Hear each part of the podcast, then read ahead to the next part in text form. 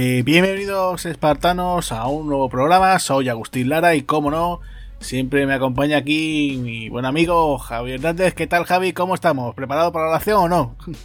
Exactamente, muy buenas a todos. La verdad que preparado para la acción, para las coñas, para la broma, para el desfase, para absolutamente todo lo malo reunido en un conjunto que la verdad que hace las delicias de los amantes del género de la acción y sobre todo de, de los 80. Por supuesto, porque estamos hablando hoy de una de esas películas eh, que a lo tonto, a lo tonto tiene su, su halo de culto, ¿no? O sea, de esas películas eh, que además, bueno, tenemos que decir que es un director de estos que, que en los 80 pues tuvo sus grandes momentos, ¿no? Estamos hablando de eh, Mark L. Lester, ¿no? El director nada menos que de Comando, pero de esta ocasión no vamos a hablar de Comando, sino que vamos a hablar de... Ataque frontal, Little Tokyo. Y exactamente aquí vemos eh, al igual que, en Comando, los enemigos aquí caen a cascoporro, ¿no? O sea, aquí muere incluso con, con Fatality, hecho un absoluto desfase, pero del bueno. O sea, estamos hablando de una película, eh, Don Langren lo vemos en plena forma, con 36 años se rodó esta película, de una duración muy corta, ahora hablaremos un poquito sobre, sobre esos recortes que hubo, y la verdad que sorprende, ¿no? Ver a Don Langren de protagonista absoluto, no es su primera película como protagonista, tampoco es su primera película que se enfrenta a la Yakuza, ya lo hemos visto anteriormente dos años atrás, ¿no? Hizo con Mark Goblat la película de Punisher, que la tenemos pendiente aquí de, traer, de Punisher, la buena, ¿no? La del 89, la de Don Langren. Y la verdad que es casi el mismo universo, pero con una, serie de coñas absolutas. Eh, pues sí, vamos a hablar de esa película, Little Tokyo, Little Tokyo Ataque Frontal, ¿no? O como se conoce también, eh, pues por ejemplo, Showdown in Little Tokyo, ¿no? Que fue en USA, ¿no? O incluso eh, tengo aquí como un nombre bastante, bastante, bastante curiosete, el nombre de en Sudamérica, porque me parece que incluso se llama Masacre en el barrio japonés. O sea, agárrate, ¿no? O sea, o sea que vamos a hablar de esta película del año 1991, pero con, digamos, ese ya sabor años 80 añejo, ¿no? O sea, eh, consolera, ¿no? Se puede decir. Y, bueno, pues vamos a empezar como, como siempre solemos hacer, ¿no? Aquí en Espartanos del Cine, ¿no? Vamos a, vamos a empezar de cuándo fue, Javi, la primera vez que tuviste esta película. ¿Te acuerdas? ¿La recuerdas? Sí, sí, sí, perfectísimamente, ¿no? Quien no va a, recordar ese pedazo de póster, lo primero que la película te marca es eso, o sea, no es una película que se estrenase en el cine, por lo menos yo no recuerdo que se estrenase aquí en España, ahora tú darás algún dato. Mm, recuerdo haber visto ese cartel en grande afuera en, los videoclubs y decir, ¿qué hace aquí, no? Eh, por esa época, Don Langre, ¿no? Tú todavía no lo llamabas así, ¿no? Para, para todo el mundo era Iván Drago, ¿no? ¿Qué hace aquí Iván Drago? Y el de arriba, ¿ese quién es, no? O sea, Brandon Lee, no puede ser que, que, el hijo de Bruce está haciendo una, película y siempre me quedé con ganas de verla. Ya había visto así algún, en la carátula, por detrás algunas los fotogramas que traía y eran bastante curiosos y terminé comprándola en VHS original y la verdad que la reventé porque es una película que se ve en un suspiro. Sí, tanto que es un suspiro que esta película, eh, para sorpresa de muchos, y es que dura nada menos que 79 minutos. O sea, es que no llega ni, ni a una hora y media. O sea, son una hora 19 minutos, con lo cual, pues, de estas que, que entiendo yo que, que, bueno, vendrían algún tipo de pequeño cortometraje, ¿no? En los cines donde se, se pasaría, ¿no? Hay que decir que esta película se estrenó el 23 de agosto de 1991 en los cines de, Estados Unidos. Eh, costó unos 8 millones de dólares y por desgracia pues llegó solamente a, 2 millones, ¿no? Eh, además hay que decir como dato curioso que esta fue la primera película del Dolph Lundgren que bueno pues que por ese fracaso en taquilla pues se empezó a distribuir en muchos en muchos países ya directamente a un directo a vídeo, o sea, como pasó aquí en España, esta película como tú dices eh, no llegó, no llegó a a, lo que sería su distribución comercial en cine, sino que ya directamente pues salió en videoclub, ¿no? Y además creo que funcionó muy bien, ¿no? El tema de videoclub, porque es lo que tú dices, ¿no? La gente pues veía esa portada tan llamativa, ¿no? Eh, eh, ese fondo que se ve, ¿no? Ese eh, cuerpo de alguien, ¿no? Tatuado, ¿no? De un yakuza, ¿no? Mientras que vemos tanto la presencia de Dolph Lundgren como la de Brandon Lee, ¿no? Que bueno, que por aquel momento pues ya venía de hacer una serie de trabajos en el cine de Hong Kong, ¿no? Y bueno, pues aquí era casi, casi su tarjeta de presentación en Hollywood, ¿no? Porque venía de hacer eh, aquella película, ¿no? De, creo que llegó para la televisión, ¿no? La de Kung Fu, la película, ¿no? Con David Carradine, ¿no? Que era como una especie como de cierre a esa famosa serie del pequeño Saltamontes. Y bueno, pues esta yo creo que fue aquí ya su primera oportunidad y bueno, pues lo demostró bien, ¿no? Que fíjate tú que después tenemos ese programa que hicimos, ¿no? Sobre Rapid Fire, ¿no? Que fue en el año 1992, ¿no? Sus tres películas básicas en Estados Unidos, ¿no? O sea, han sido pues Rapid Fire, estamos hablando también de Little Tokyo y, El Cuervo. Nosotros hemos hablado de todas, no vamos a extendernos sobre la vida y obra de Brandon Lee, porque para eso remitimos al programa tanto de Rapid Fire como de, del Cuervo, en el que contamos todo sobre su, su trágico fallecimiento, ¿no? Eh, la verdad que es una película que me encantó, me sorprendió muchísimo. Sí que hoy en día pierde un poquito, ¿no? Por esos diálogos así que están un poco como desfasados, pero en su conjunto los efectos especiales también, las peleas también, las coreografías también. Es una película que, que divierte. ¿Cómo fue tu primera vez? ¿Cómo la descubriste? Yo esta película la recuerdo de un pase televisivo, pero de pillarla ya empezada, o sea, de ver prácticamente casi el final, ¿no? Ese final eh, con Dolph Lundgren con esas pintas, ¿no? Porque aquí hay que decirlo, Dolph Lundgren lleva uno un estilismo un poquito raro, ¿no? Porque va muy repeinadito, eh, lleva ese pantalón sobaquero, después va con esa chupa de cuero, eh, con ese logo en la espalda, no sé, muy raro, ¿no? Va, va un poquito raro y ya en la parte final, ¿no? Ya cuando se pone esa bandana incluso, ¿no? Se, se ata ese pañuelo en la cabeza, ¿no? Es un poquito raro, ¿no? Aquí, entonces... Eh, me sorprendió mucho porque, bueno, el villano de esta película, hay que decirlo, ¿no? Que es Kari Hiroyuki Tagawa que este hombre pues ya ha pasado por aquí, ¿no? Lo, tuvimos en Arma Perfecta, ¿no? Y además todo el mundo se acordará de él porque es el villano de Mortal Kombat, ¿no? Además es uno de esos rostros muy reconocibles junto, por ejemplo, que tú decías antes, ¿no? A, Al León, que, que, aquí aparece también, Al León, y además también aparece muy repeinadito, ¿eh? Yo creo que es la única vez que lo hemos visto en su carrera que, le dijeron, pasa antes de, antes de entrar en escena, anda, pasa por, por peluquería, porque, vamos, me sorprende, aparece aquí muy, el hombre aparece trajeado, no sé si le hicieron alguna coleta o algo, porque parece aquí que no, lo reconoció al principio, ¿sabes? Además, incluso es que no está ni, ni creo ni estaba ni acreditado, ¿no? Pero es curioso, es curioso, ¿no? Entonces, bueno, pues ya te digo, vi esta película y después de esto de pases televisivos así durante los 90 de verla y, bueno, pues decirle, oye, pues mira, era un entretenimiento, claro, de esos que decías tú, bueno, pues terminaba, yo qué sé, pues para algún pase doble, una sesión doble, esta decir, venga, me veo esta película y a lo mejor después me veo, pues la siguiente, no sé, Arma Perfecta, ¿no? Por decirte un, un ejemplo, ¿no? pero la verdad que, está bastante bien, bastante simpática. Yo incluso la, vería con una sesión doble o bien con... Dark Angel. Sí, la de Dark Angel, ¿no? Esta que son los traficantes de drogas del espacio, ¿no? pues yo haría una sesión doble con, de esa forma, ¿sabes? Funcionaría bastante bien. Sí, la verdad que, sí. Eh, no solamente está al León, no, no, sale, no sale acreditado, pero sí que sale acreditado, lo podemos ver en los créditos al final como doble, ¿no? Como un stun. Fíjate tú, sale como, como doble y creo que es de todas las muertes que he llegado a ver de Al León, que animamos también a todo el mundo que, vea en, YouTube, y le podéis encontrar un vídeo con todas las muertes que salen en todas las películas, eh, incluso muy, muy espectaculares, por ejemplo la de eh, La Jungla de Cristal 1, con Bruce Willis nada más abrir esa puerta, esa para mí es mi favorita de él. Eh, aquí lo vemos muy, muy poquito. Creo que su dentro de sus actuaciones tan cortas, creo que es la más corta de todas. Eh, aquí no solamente tenemos a, estos dos tíos fuertes, a estos dos guaperas, ¿no? Aquí tenemos a, una actriz, una actriz que, se, que, le da el toque femenino a la película porque este tipo de, cine siempre funciona igual, ¿no? O sea, el policía, ¿no? Casi que se, se enamora o fuerza ese amor, ¿no? Con quien tiene que proteger. Pues aquí nada más que tenemos que a la bellísima tía Carrere. Sí, esta actriz de origen hawaiano que además, bueno, todo el mundo se acordará de ella, pues por ejemplo, en Mentiras Arriesgadas, ¿no? Que era la mala, ¿no? Y y la verdad es que sí, lo que tú dices, es una chica de una belleza espectacular.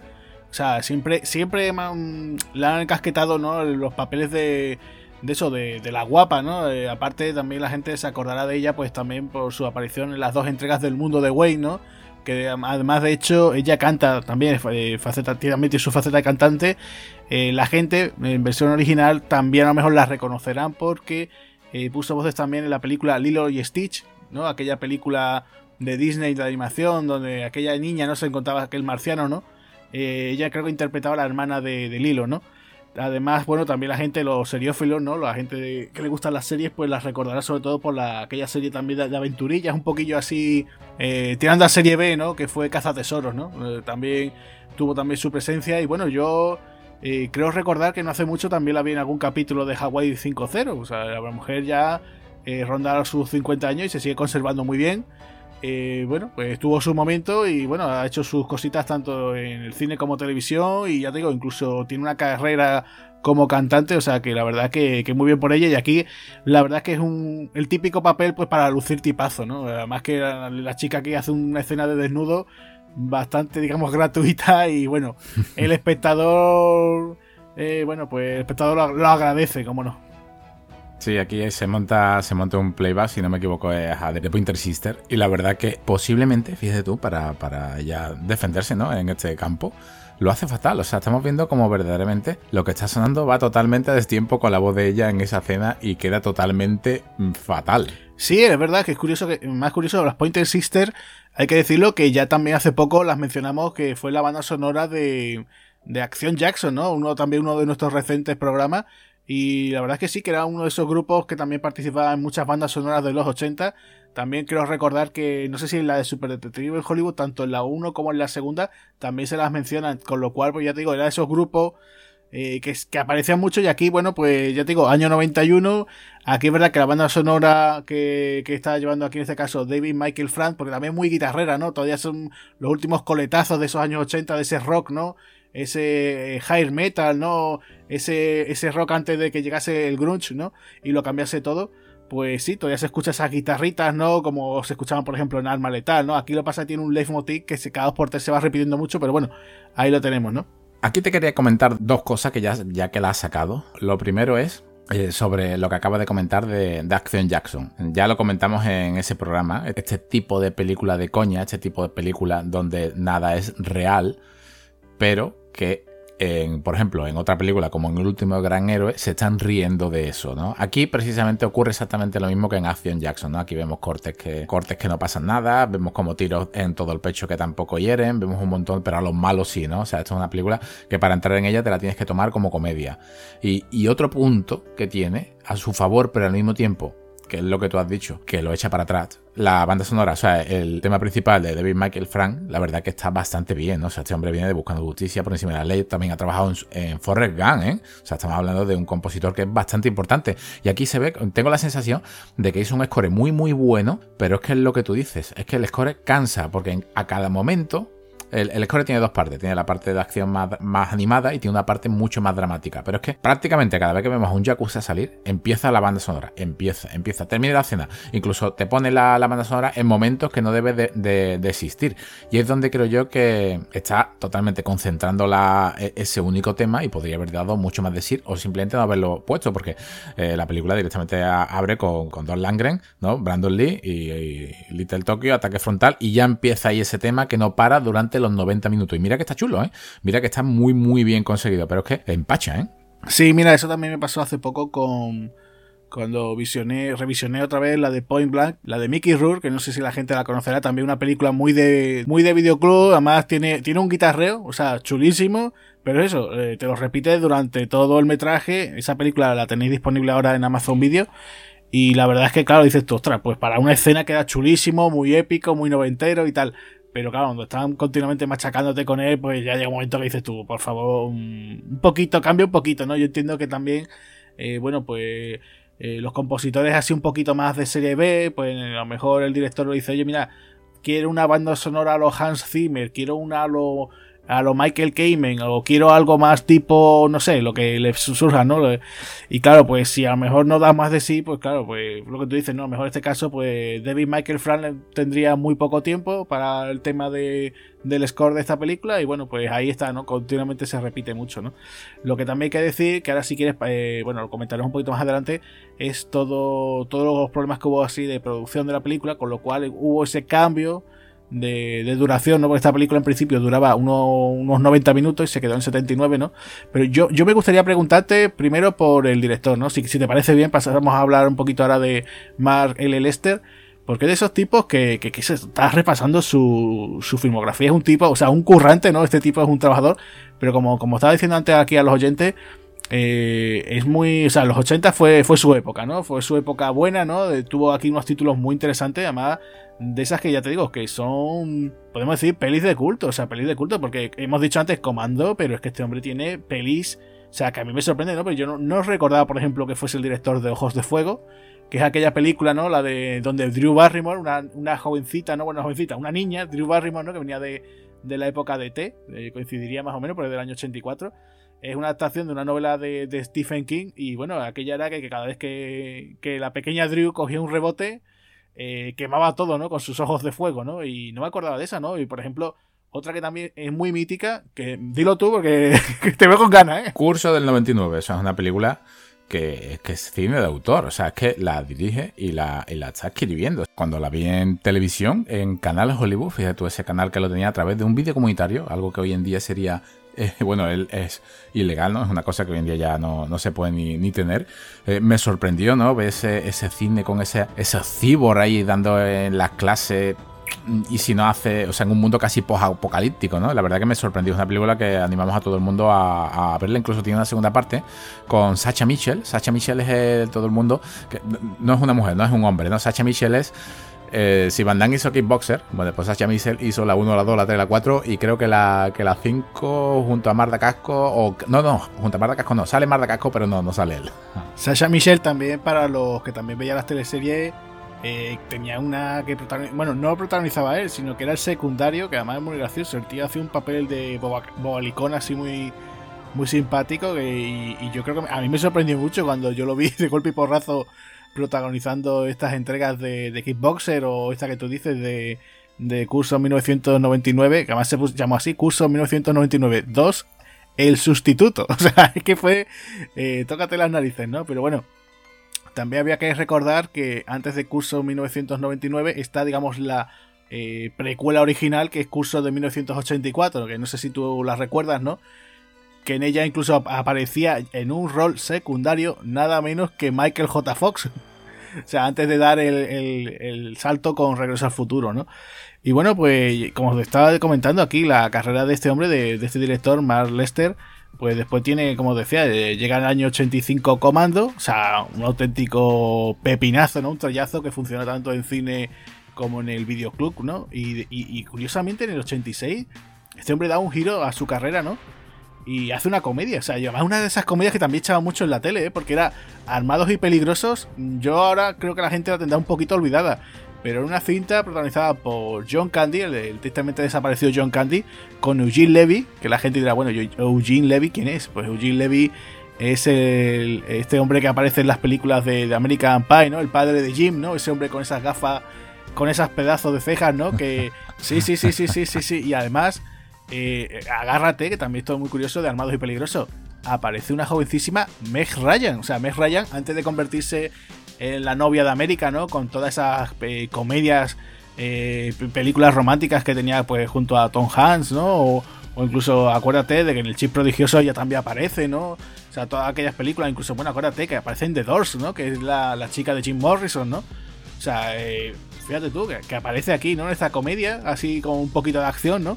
Y, después resulta que, como estábamos comentando, la carrera, si uno empieza a repasar, porque claro, eh, Lester empezó a trabajar en el año 71, ¿eh? Y, y tiene hasta el día de hoy, tiene hasta un proyecto, ¿eh? que tiene, para este 2020, tiene, según IMDB, aparece una, película que se llama Anomalous, El Nacimiento. O sea, y la verdad que tiene una, curiosa carrera, ¿no? Porque decía, eh, curso en 1984, Ojos de Fuego, Comando, Armados Peligrosos. En 1990 llega curso en 1999, ¿no? Como te decías, con, con, gente como por ejemplo Patrick Kilpatrick o Pam Grier, ¿no? La, la protagonista de Jackie Brown de Quentin Tarantino. En ese año, 1991, nos estrena Little Tokyo Ataque Frontal. En 1993 estrena una de esas películas, yo la he visto, es muy de videoclub, que se llama Justicia Extrema con Lou Diamond Phillips. No sé si tú la has visto. Sí, sí, que no recuerda ese póster, ¿no? Con esos dos pedazos de policía. Eso es. Sí, sí, sí. Scott Glenn. Todo el mundo recuerda a Scott Glenn, pues por ejemplo, en películas como La caza de los trubes rojos, Silverado, Elegidos para la gloria, o recientemente en la serie que ha hecho Netflix de Daredevil, ¿no? Eh, bueno, pues esa película, la verdad es que me sorprendió porque es, o sea, imagínate el, cachondeito que hay aquí en Little Tokyo, pues en Justicia Extrema era todo contrario, ¿no? De hecho, incluso la carátula decía, ojo, atento, que esta película puede ser muy, muy violenta, ¿no? O sea, como diciendo, madre mía. Después tampoco es para tanto, es simplemente un policiaco, ya está, simplemente eh, te propone y dice que eso que supuestamente pasó de verdad. un grupo de policías, ¿no? Que que bueno, lo que hacían era esperar que, los ladrones, ¿no? O los criminales hicieran el delito para directamente acabar con ellos. O sea, no, no detenían a nadie, simplemente los mataban, ¿no? Y bueno, pues nada, poquito más, ¿no? Y ya después de esto, pues yo creo que después de Justicia Extrema, la carrera de Mark Lester ya a partir del año 95 ya fue un poquito en declive, ¿no? Pues tiene películas como eh, Enemigos Públicos en el 96. Eh, después, bueno, pues tiene por ejemplo aquí una que se llama eh, Tedoráctilo en el 2005. Otra en el 2008 se llama Yeti. El, el, destino de, un demonio de la, de la, nieve, ¿no? Después hay una en 2010 llamada Groupie. o sea, no sé de qué quiere puede ir eso. Dragones de Camelot en 2014. En 2013 tiene, por ejemplo, Poseidon Rex, que por lo visto la estuvo rodando en, Belice y por lo visto tuvo que tuvieron que hacer un, un, parón en el rodaje porque su protagonista, que era Corin Nemec, que la gente dirá, ¿quién es Corin Nemec? No sé si te acordarás de Parker Luis Nunca Pierde, no sé si te acuerdas de aquella serie. Pues, pues nada, Corin Nemec también sigue trabajando este hombre y bueno, pues tuvo un, accidente y tuvieron que, que interrumpir el, la producción. O sea, tú imagínate, ya te digo, es un tipo que no, que no ha parado de hacer cosas, ¿no? ¿No te suena un poco a Asylum todo lo que me estás diciendo? Es un poquito a ese tipo de género, de ese tipo de cine así sumergido, de pero que muchas veces está en la película entretenida, lo único que le falta es una producción por detrás. Aquí, si, si vemos la filmografía del director, eh, lo que tú dices, solamente desde, desde el 85, ¿no? O sea, si ya empezamos a, a, esos grandes, ¿no? Que no se recuerda John Matrix. Eh, yo creo verdaderamente, Agustín, que a este hombre se lo ha tragado el nuevo género de acción, o sea, el, género que empezó antes de lo digital, a partir del año 95 hasta prácticamente el, 2000. Ese cambio que hubo en esa manera de dirigir, ese cambio que hubo en esas grandes estrellas de acción, es un hombre que, que sí, que lleva toda su vida dirigiendo, pero creo que empezó un poco tarde, ¿no? O sea, a lo mejor hubiese sido mejor que hubiese empezado a hacer títulos de acción con mucha anterioridad, porque es una lástima que con todo lo que, con todo lo que hace, no, no incluso él supo reinventarse, ¿no? La primera parte de curso de, del 84, del 82, ¿no? Luego hizo la, siguiente de, de, curso del 99 en el 90. Es una lástima que no haya sabido reinventarse o, tal como están las empresas hoy en día, que solamente lo que necesitan es dinero, dinero, dinero. Y estos productos de acción como el que estamos trayendo hoy en día, es que no existen. También comentar, hombre, que es que eh, siempre ha sido un director muy de serie B, ha trabajado con pequeños presupuestos guiño, guiño, ¿vale? Vamos a decir pequeño presupuesto porque cualquiera dice, oye, dame 8 millones para hacer esta película, ¿no? La de Little Tokyo, ¿no? Pero bueno, también hay que comentar que, este hombre, eso, en los 90, pues eh, fundó la American World Picture, que es una compañía independiente de producción y distribución, vamos. Que todo este tipo de películas que hacía de bajo presupuesto, claro, como le salían muy rentables, pues dice, bueno, pues si vuelvo a hacer otro comando, pues si sale bien ya está. También es cierto lo que tú dices, por ejemplo, eh, la de Pterodáctilo, ¿no? Eh, fue producida por, por, el canal Sci-Fi. Ya sabemos de, qué pie cogea el Sci-Fi, ¿no? O sea, eh, quieras que no, pues eh, ese tipo de producciones tipo muy Asylum, ¿no? También comentar que, que ya en 2012, porque este hombre se, llegó a divorciar, eh, tuvo que dividir la compañía, porque también estaba su esposa metida en, en este proyecto, con lo cual funda otra nueva que se llama Titan Global Entertainment, ¿no? O sea, con lo cual, pues ya, ya podéis imaginar los oyentes un poquito cómo va la carrera de, de Mark Lester, ¿no? Y aquí como actor protagonista, pues tenemos a, a Don Langren, ¿no? A este pedazo de bestia humana, porque aquí hay que decir que si lo habéis visto fuerte en Rocky, en Rocky 4, aquí está ya brutal. O sea, yo no, yo verdaderamente no creo que haya visto a, a, este hombre más en forma que en esta película, ¿no? O sea, es que está muy, muy incluso por encima de la película del 89 de cuando interpretó a Punisher. Hay que decir que ante lo que se cree de Don Langren, hace muy poco eh, salió una noticia, bueno, hace muy poco, hace unos cuantos años, su cociente intelectual es 160. Estamos hablando de una persona que verdaderamente es bastante, bastante listo. O sea, no estamos hablando de un chiquichanca cualquiera que se mete en este tipo de películas, sino que él lo hace porque le gusta. También habla español. No sé si, lo has visto alguna vez. yo no he tenido la suerte, pero si me lo encontrase por Málaga, la verdad que, lo, saludaría o incluso me atrevería a darle un abrazo, a no ser que me despache. Bueno, eh, la carrera de Don Langren es muy interesante. O sea, es lo que tú dices, ¿no? Este, este sueco, ¿no? Siempre le da toca el papel de hacer de ruso, ¿no? Pero ya incluso acordarse, los mercenarios se hacen una pequeña broma, ¿no? De cuando le dicen, bueno, recordar la segunda parte, ¿no? Dice, no disparen, somos norteamericanos, ¿no? Y dice, bueno, dice Stahan, yo soy inglés. Eh, eh, Don Langren dice, yo soy sueco. Y, Terry Crews dice, yo soy muy negro, ¿no? o sea, la, la, la, broma, ¿no? Eso está, está muy bien.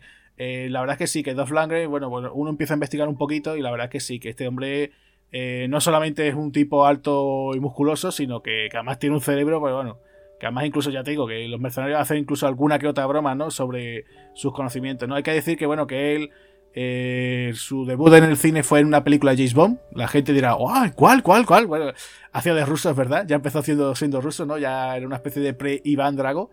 Eh, aparece en Panorama para matar la última película de Roger Moore como el agente 007. Aparece muy brevemente, hay una escena simplemente donde el villano de la película, que es eh, Christopher Walken, o sea, fíjate tú, ya Christopher Walken en los 80 haciendo de malo, bueno, pues habla con uno de los eh, mandatarios del KGB, ¿no? Y hay un pequeño riff y rafe. aparece por ahí Grace Jones, ¿no? Aquella mujer, esa super mujer, ¿no? que, que, parecía que es que, bueno, parecía como de hecha de no sé, esa mujer parecía que era de ébano, ¿no? Porque tenía un color de piel tan, tan negra. Bueno, pues resulta que Grey John por aquella época era su novia, la novia de Dolph Lundgren, y bueno, pues cuando estaba en años de rodaje dice, oye, mira, aparece tú por aquí, y, es simplemente un, agente del KGB, ni siquiera llega a decir ninguna frase, o sea, esa es la pequeña, la primera pequeña eh, y breve aparición de Dolph Lundgren en el mundo del cine, y bueno, pues todo el mundo lo recordará, por supuesto, de Rocky 4, ¿no? Lo que quería comentar, bueno, pues cosas curiosas de Lundgren, aparte de que también él sabe el tema de artes marciales, pues tiene varios cinturones negros, ¿no? Es lo que tú dices, también sabe varios idiomas, también tiene un máster, no estoy seguro si en física o en química, por el famoso instituto MIT del Massachusetts. O sea, que por eso que os quedéis con la cosa de que este, este tipo no es, como decía antes, ¿no? Una, un amasijo de músculo. Y además incluso fue con beca. O sea, imagínate tú como, este hombre, ¿no? También sabe tocar la batería muy bien. Dice que le gusta mucho el, heavy clásico, ¿no? los grupos de los 70, es muy fan de ACDC, por lo visto.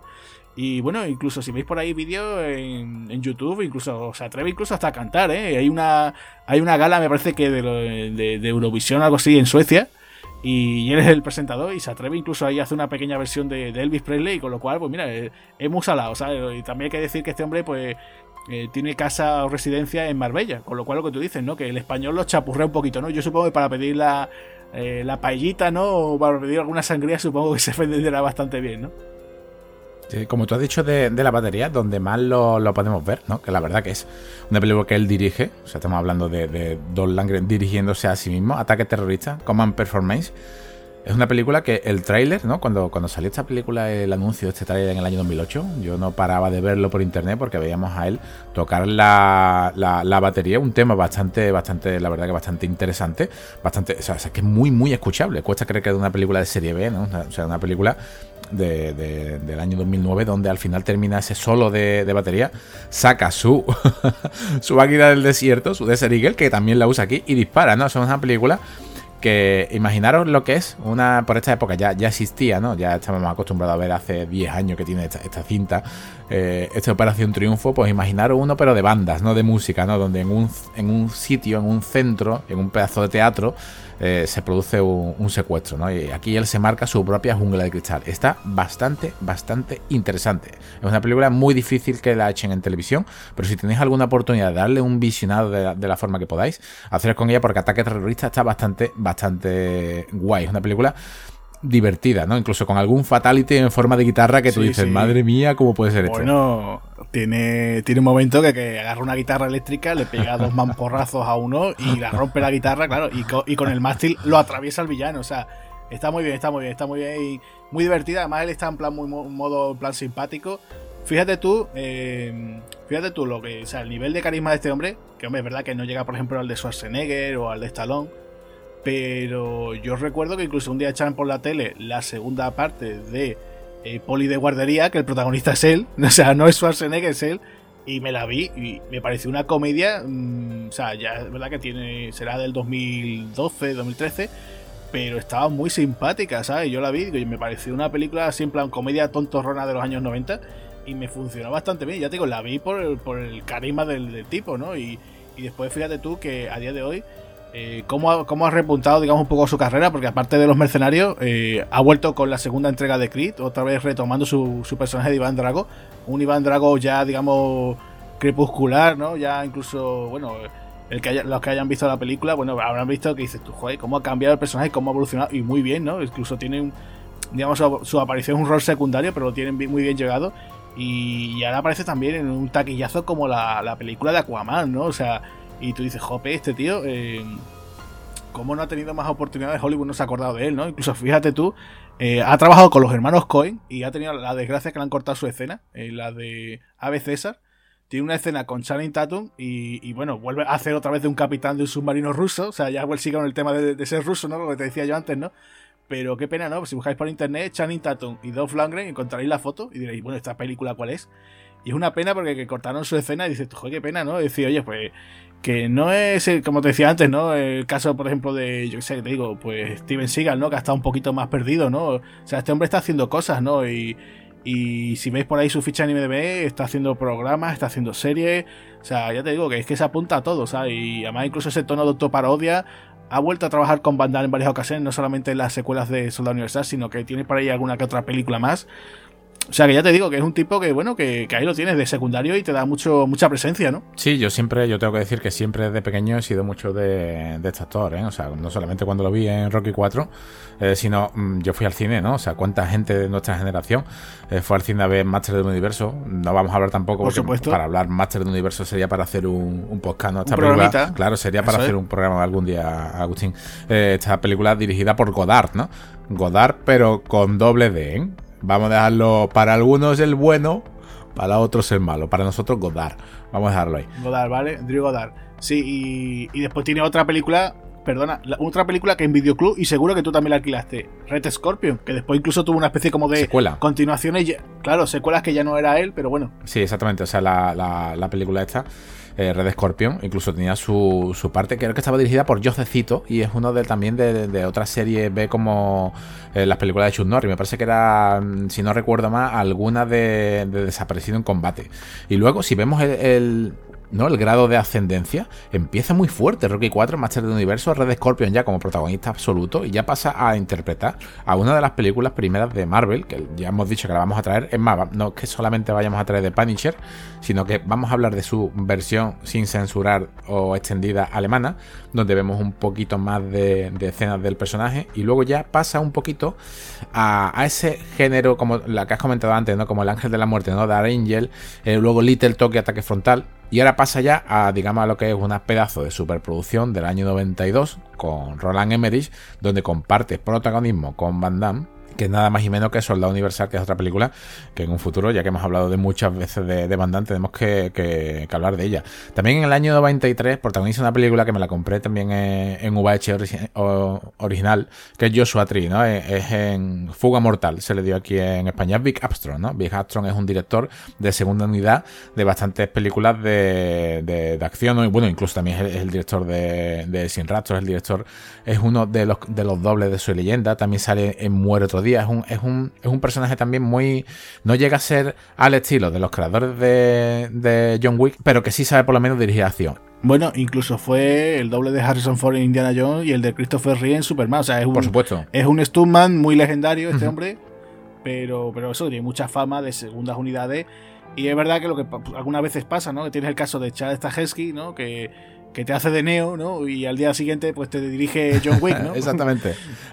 Y a este hombre pues no tuvo la fortuna ¿no? de, triunfar con, lo que hizo como director. Luego también en el año 94 fui al cine, aunque aquí en Sevilla creo que fue en, en el 95, eh, Pentatolón. Es una película donde él interpreta a un digamos, una persona que ya no, no, va a participar en los Juegos Olímpicos, pero sí hay un ataque terrorista e intenta salvarlo. Es una película que fue al cine y la verdad que no estaba mal. Yo, como dato y curiosidad de esta película, hay que decirlo, Dolph Lundgren fue el capitán de la selección de Pentalón de Estados Unidos. O sea, ojito, ojito. Sí, sí, sí, Por eso hizo esta película como para promocionar el deporte, no este deporte. dice, bueno, ya que eh, vamos a participar, bueno, pues vamos a aprovechar el tirón.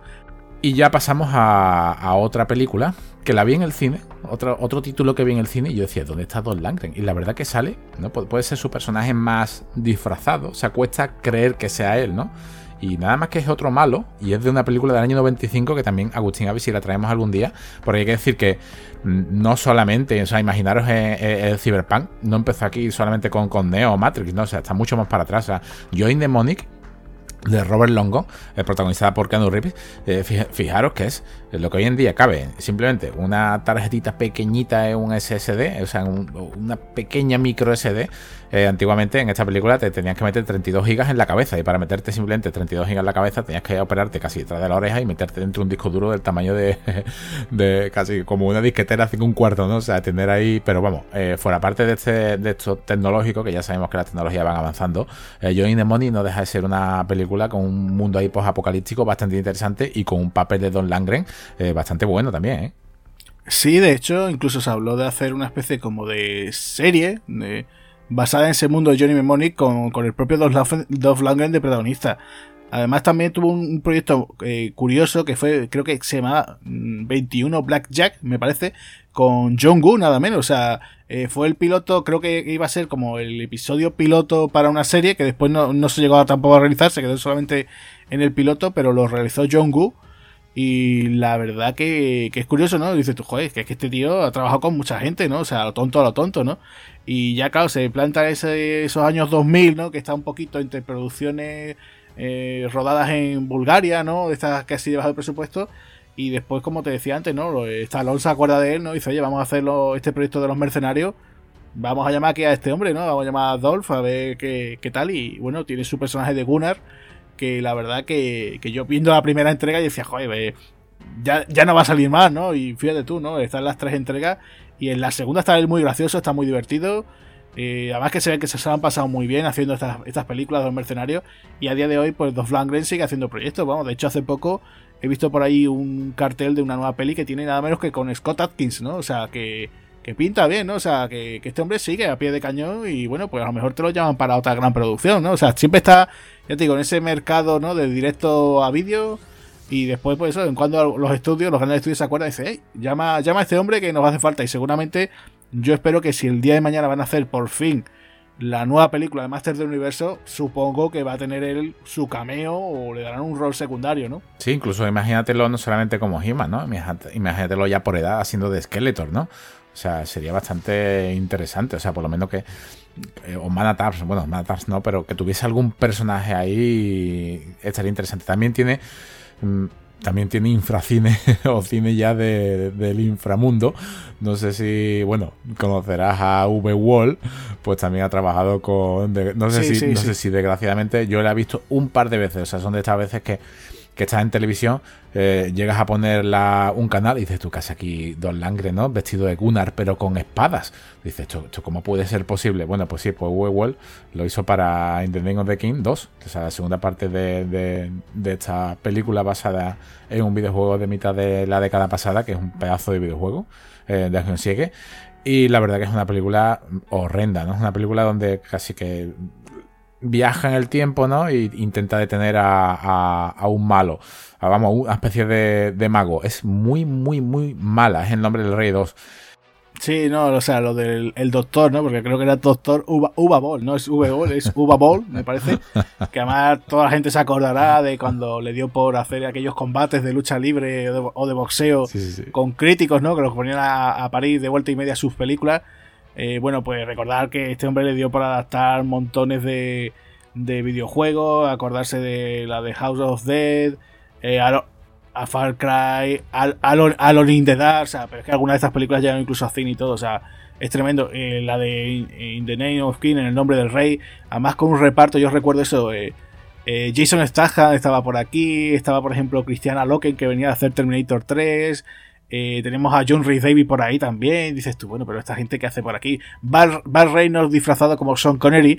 Era una cosa, o sea, que no tenía ni pies ni cabeza, ¿no? Yo supongo que a todos le darían un buen cheque, o espero que ganasen un buen sueldo, porque la verdad es que no, no tenía ni pies ni cabeza. Además, incluso el villano era Ray Liotta, o sea, una cosa, un despropósito, ¿no? Y, y bueno, pues mira, pues de hoy, pues yo supongo que cada uno, la carrera de cada uno dirá, se, se, echará un poco las manos a la cabeza o no, ¿no? Dirá, bueno, pues hice eso y ya después hice otra cosa, ¿no? O sea, cuanto menos curioso estar ahí, ¿no?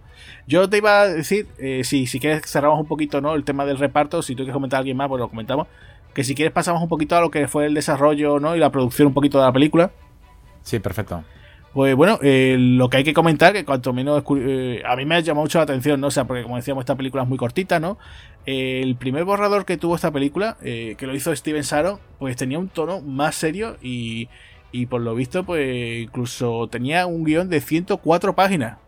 O sea, tú imagínate, ¿no? El, o sea, podríamos tener una película, pues eso, diferente, ¿no? Más tipo la típica body movie, más el rollo, pues imagínate, ya creo que por aquella época se había hecho Sol Naciente, teníamos ya Black Rain, ¿no?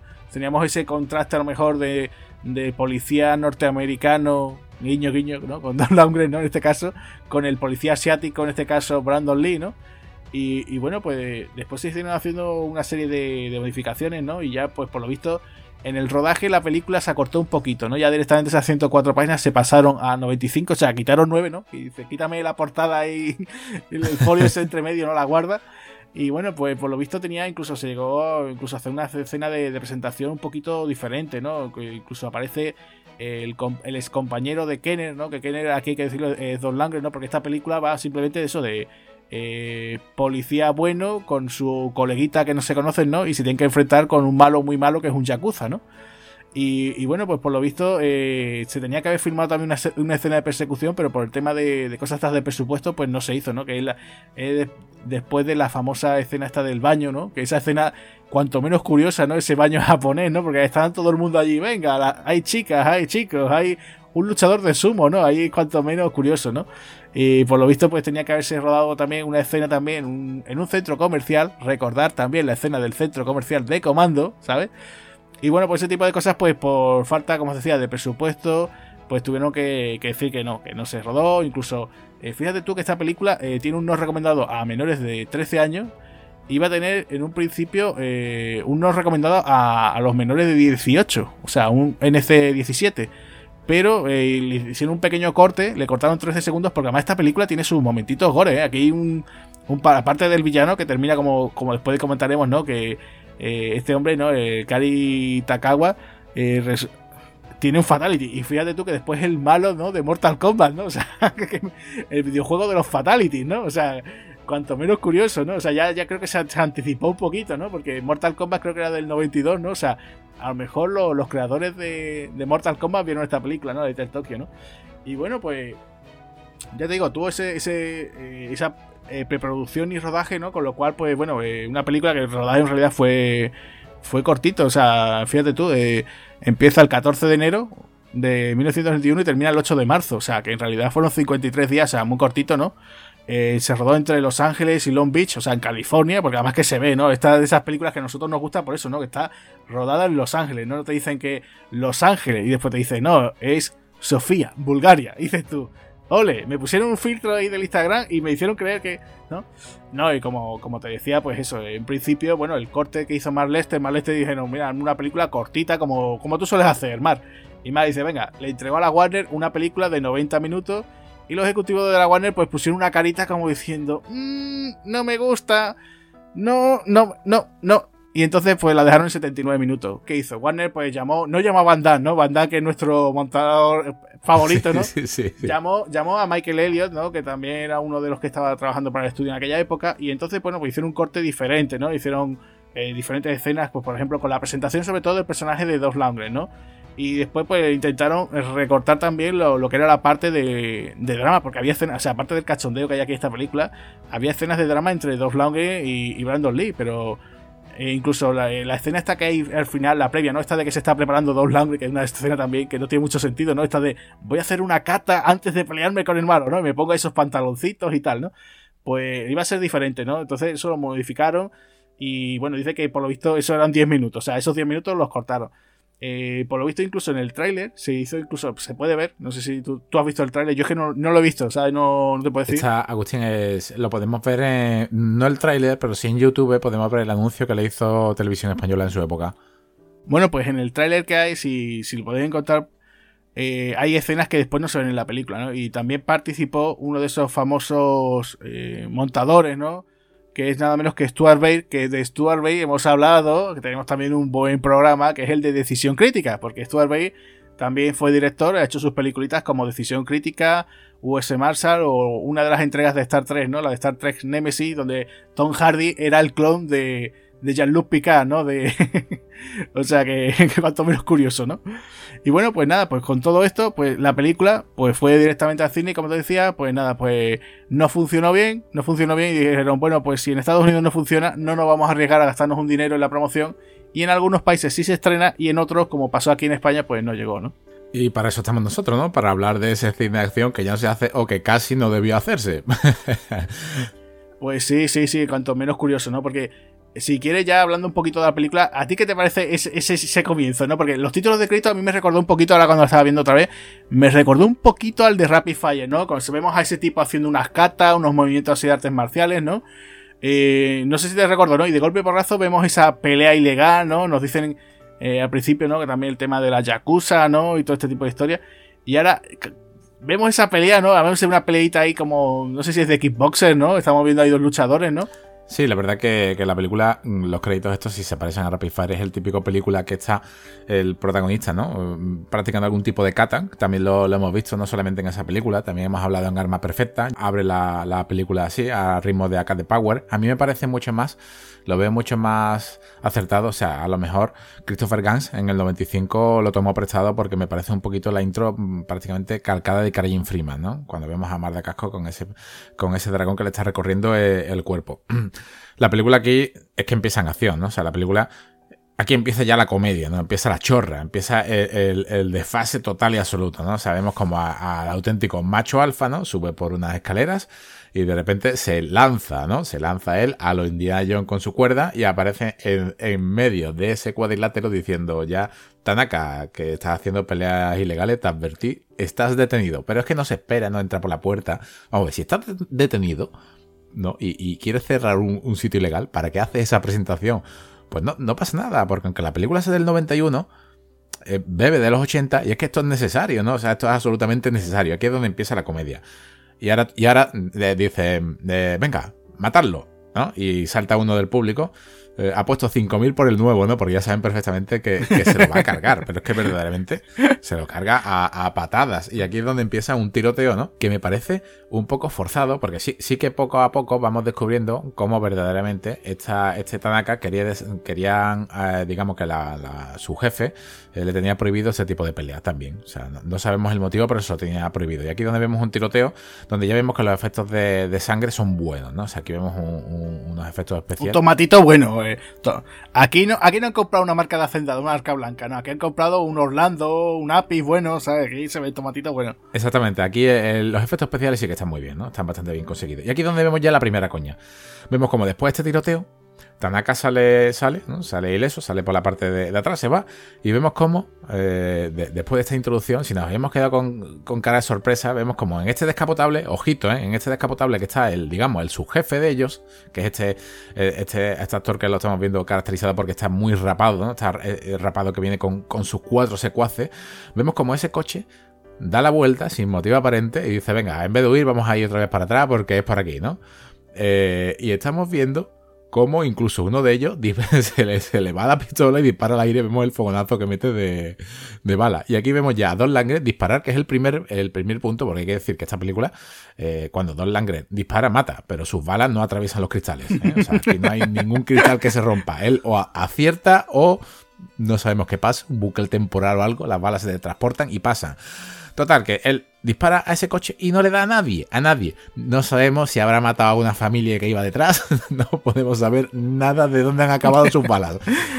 Eh, el repartidor del Telepizza, o del Domino's Pizza, el pobre, también falleció. ¿no? Eso, eso te cayó en el montaje, ¿no? Eso Studerbay metió tijera, seguramente, sí, sí. Y aquí vemos su saltito, su salto, como, como si, si, incluso si paramos, yo recuerdo en casa de los amigos esta película hartando arriba, vamos a pararla, parábamos ya la, imagen y, vemos cómo está saltando y en ese plano se ve que está detrás del coche, ¿no? Ese, ese está en otro, en otro plano distinto. ¿Esto cómo puede ser? Pero es que ya si hasta aquí ya había sido gracioso, algunos, algunos de los que estaban viendo la película no entraban en ella, es normal, hay que entender que muchos no entren en este tipo de cine, pero es que esto, esto es que ya IMDB lo, lo advierte, ¿no? Que es una película de acción, pero es que es una comedia, ¿vale? Voluntaria e involuntaria, pero cumple con lo que es una comedia. Y aquí directamente la siguiente escena, que lo tengo aquí apuntado, porque es que he tenido que parar para apuntar notas, la siguiente escena es en el sushi, o sea, están en el Masuno Sushi, donde él directamente está almorzando, o tomándose una tapa de lo que sea de sushi y ahora viene otra vez el mismo coche con la misma banda sonora que siempre ha estado sonando desde el principio de la película y entra, ¿no? Entra y aquí es donde vemos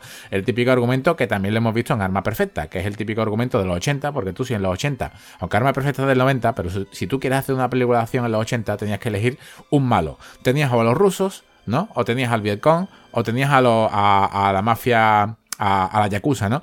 ¿Y aquí qué es lo que hacía? Y no te olvides del señor Serrano, ¿no? De la mafia italiana, ¿no? Teníamos Rapid Fire, ¿no? es un placer hacer negocios con ustedes, señor Serrano. Esa cena, esa cena es un poco de Homer con su micro en la taberna de Mouse ahí puesta. Pues aquí es lo mismo, entran y lo que quieren es la protección, ¿no? Nosotros somos, queremos un porcentaje tuyo, queremos un 10%, pero estamos con protección. Y aquí ahora ya es cachondísimo, porque en el tiroteo que hubo Fíjate tú que es un local de peleas ilegales donde el único accidental que era era Don Langren. Estamos viendo un sueco de dos metros petado con unos pantalones de pana marrones con una chaqueta de cuero y ahora de repente, eh, eh, incluso una camiseta tirante debajo, y aquí vemos cómo se acercan a él. Tú donde lo veas, tú dices, este tío chapero. O sea, tú, este, este chapero se ha metido aquí, el chapero está aquí, está aquí en el bar, y de repente se le acerca el jefe de ellos, ¿no? Y dice, y ese, y vamos a ver, señor, vamos a ver, Mar el Lester ¿Cómo que IS? Pero si hace dos horas estaba en un club nocturno y os habéis pegado tiros al lado de él. bueno, pues, ¿qué, vamos a meter aquí? Una pelea gratuita. IS. Pues intento meterte un navajazo y evidentemente él, él, si no desayuna, se enfada, ¿no? O sea, está bastante enfadado si no desayuna y se los carga a todos casi que sin despeinarse y, y con la taza de café intacta, ¿eh?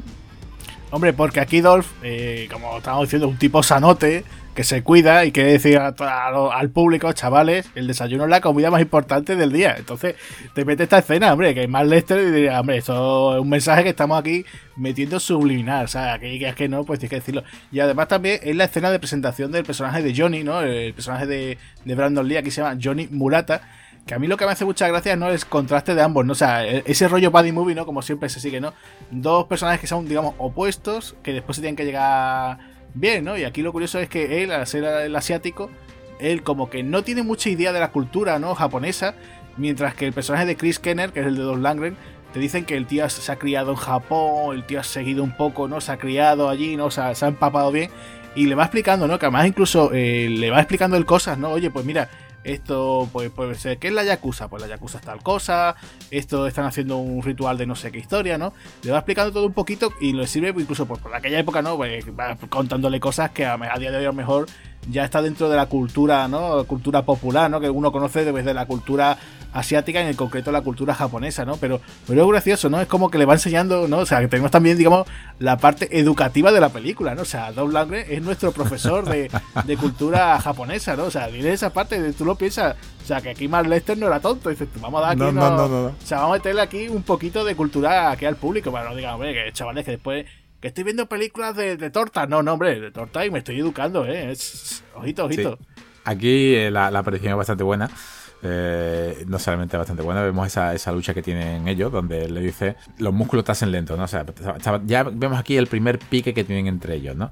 Y aquí eh, cogen a uno, a uno de, los, de los malos, ¿no? A uno que ha quedado totalmente cao, lo cogen de, la mesa y claro, como en una película buena de los 80, en, este mundo dentro, porque hay que decir que, está, que, el último gran héroe, no lo volvemos a decir, se ríe de todas estas películas, eh, este personaje que cogen, ese personaje que van a interrogarle, nada más que entran en esa comisaría, que, esa comisaría apesta a ese cine tan clásico de los 80 Mm, donde nada más que entra, me parece una escena bastante divertida, porque a él le están dando el pésame, ¿no? O sea, le están diciendo directamente a Judy Murata, lo siento, oye, perdona, lo siento, lo siento, lo siento, todo el mundo lo siento porque nadie quiere trabajar, ¿no? Nadie quiere trabajar con Kenner, ¿no?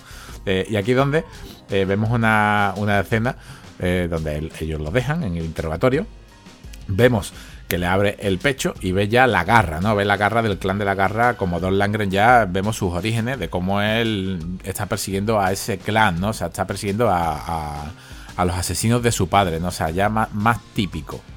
Que no existe nada, o sea, ya es lo más típico que existe. Pero es que estamos viendo también cómo este, este actor, ¿no? Que tiene poderes, porque estamos viendo que, que, que está mm, con a pecho lobo descubierto y está Brandon Lee le dice, bueno, ¿qué es lo que está haciendo este hombre? Y dice, uy, se va a suicidar, ¿no? Y vemos como, brutal, ¿eh? ese momento es brutal, ¿eh? Sí, sí, sí, sí, sí, se rompe, se rompe, se rompe el cuello, ojito. Digo que tiene poderes porque este actor sale a los 10 minutos en otra cena por ahí en medio y te quedas un poquito cuajado, ¿no?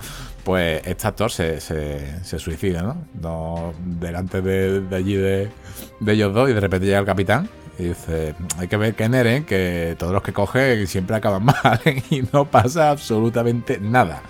Eh, y ahora, ¿qué pasa? Pues aparece otra cena, la siguiente cena. La siguiente escena es la, presentación del personaje. Aquí vamos a, ver ya al, antagonista, ¿no? Aparece el malo absoluto de la, película. Donde vemos cómo se deshace de Tanaka, ¿no? Se deshace en un coche. Pero aquí lo, que importa no es cómo se deshace en un coche. ¿Cuántas películas hemos visto que se deshace un cuerpo en un coche, ¿no? Habrá que ver también si Quentin Tarantino, ¿no? Para Pulp Fiction no tomó parte de deshacerse un cuerpo en un coche eh, de esta película. Pero estamos viendo como, como le estamos viendo al actor, ¿no? Y, la cicatriz que tiene en la cara es un poco extraña, ¿no? O sea, no estamos viendo verdaderamente cómo está un corte perfecto, sino si, si nos fijamos a plena luz del día que está rodada la, la escena, estamos viendo cómo no tiene totalmente maquillada al señor Kare Yoruki Takawa, no le han maquillado totalmente la cicatriz de su cara. O sea, a Yoshida no le han maquillado. O sea, me parece algo muy, muy fuerte, como si se hubiesen quedado sin presupuesto de, plástico y lo hubiesen quedado así. Aquí ya te, intenta ver lo malo que es, ¿no? O sea, él viene totalmente de, Japón y se ha hecho con el, con el, con el negocio. O sea, lo que quiere es importar una droga que se fabrica en una fábrica en mitad de la ciudad a casco porro, que por cierto, no sé si, si te diste cuenta, Agustín, la droga se fabrica en una máquina industrial transportadora donde la droga se transporta desde la nada hacia una cinta porque ahí no hay nadie que la fabrique ni nada. Eh, han hecho ahí unos cuantos de hielo de atrezo y la han puesto y tú dices, madre mía, pero si es que donde le dé yo la pausa aquí es un cachondeo. Sí, sí. Y además quiero decir que es que, eh, o sea, la tapadera es una fábrica de cerveza, ¿eh? O sea, la cerveza... O sea, además eh, se llama Red Dragon, ¿no? O sea, dragón rojo, ¿no? O sea, ya dices tú, bueno, bueno, bueno. Tremendo, ¿no? Sí, aquí, aquí es donde, donde hablo de, este actor que tiene este actor que se rompe el cuello para no pasarle nada, lo meten en la morgue y tiene poderes eh, inmortales como un Deadpool, porque ahora vemos una presentación de un personaje, ¿no? Vemos la, la presentación del personaje de, Tía Carrere, que es Minako Okeya, donde ella está hablando con, una chica, ¿no? La chica es la chica de Tanaka, es una especie de, de chica de compañía, pero fiel, mm, donde ya vemos como Yoshida, la, se da cuenta de, que ella ha intentado advertir a, digamos, su segundo de que quería matarlo, ¿no? Y aquí es donde vemos como la decapita. La decapita con una espada, pero si nos fijamos bien y le damos al pause, nos damos cuenta ya de lejos. Pero tampoco hace falta ser tan Em, mijita, y darle al pausa. Es que si seguimos viendo, vemos en primer plano la cara en dos ocasiones de la misma persona que se ha roto el cuello. Y tú dices, madre mía, madre Lester. Es que una cosa es que por esa época todos los chinos nos parecieran iguales, porque en esa época todos los chinos eran iguales. Pero otra cosa es que me lo metas en primer plano, ¿no? O sea, e, es, horroroso. Y aquí ya el, No recuerdo el nombre de la actriz, pero cuando van ellos a recoger el, el cuerpo de esta chica que han decapitado, una de las inspectoras que sale y habla con ellos es la madre de Will Smith en la serie. Cierto, cierto, cuando la vi dije yo, anda, mira, pero si la madre de, la madre de Will Smith. Sí, es que eso ya te digo, toda esa parte, eh, además incluso lo que tú comentas, ¿no? ese actor, eh, que, que, que, es que recuerdo que, que incluso eso, hay una escena, la, del club, que es que digo, bueno, pero si es que hace un segundo la, la que ha neado y aparece dentro del club otra vez, ¿no? Es que es lo que te decía, ¿no? Que antes eh, parece que por aquella época solamente diferenciamos a Jackie Chan y Democracia, ¿no? Y poco más, ¿no? Y a lo mejor eh, si, si veíamos alguna película de John Woo, a Cho Jun Fa, ¿no? ¿no? No reconocíamos a nadie más, ¿no? Pero aquí ya, eh, la verdad es que sí, ¿no? Sabiéndolo ahora, la verdad es que son unos fallos que dan mucho el cante, ¿no? Y, y lo del cuello es tremendo, o sea, que son cosas que ya te, lo tomas a pitorreo, ¿no? Un poco. Eh, además, el actor, eh, no, sabemos el nombre, pero haberle dicho al actor, no es actor leyendo el guion, aquí en esta escena muere, te rompes el cuello, pero aquí en la siguiente, eh, en la decapitación de la chica, vas a aparecer en primer plano. Y él, sí, sí, sí, me parece correcto, no me van, no me van a ver, ¿no? No van a saber ni qué soy yo. Aquí, una cosa que tiene la película es la continuidad. No llega a ser continua, ¿no? O sea, la película verdaderamente pasa en horas, ¿no? O sea, casi que si calculamos el, el tiempo, creo que son exactamente dos días, desde que ellos se conocen hasta que esa misma noche, ya después de la pelea que han pasado, se van a, un club. Ya directamente van a por el malo, ¿no? O sea, ya en 18 minutos, si la película dura una hora y 17, en 18 minutos ya no es que solamente vaya por el malo y se produzca aquí una pelea que la verdad que está bastante entretenida, ¿no? La típica pelea de, de, bar. No vamos a hablar tampoco de ella porque hay millones de películas de bar. Pero, pero además muy bien, o sea, incluso los dos se coordinan, ¿no? O sea, hay un momento que Dolph se agacha, Brandon da un salto, se apoya en su espalda y pega un salto para, para atizarle al malo de turno, ¿no? O sea, está bastante bien, pero los dos es cuando empieza, hey, me gustas tus movimientos, ¿no? Cómo pegas, ¿no? Y tal, ¿no? Y, y le dice otro, pero hombre, eh, no, incluso me hace mucha gracia eso, ¿no? De cuando eh, el contraste que estábamos diciendo antes, ¿no? De que uno no soporta, o sea, es que a mí lo oriental no me llama, ¿no? Eh, dice eh, Johnny, ¿no? Y el otro cría, hombre, pero esto está muy bien, ¿qué tal, no? Claro, es que Agustín, eh, Brandon Lee eh, con Don Langre está aquí haciendo un poco de pollance. Bueno, bromance. ya hablaremos ahora un poco del pollance más para adelante.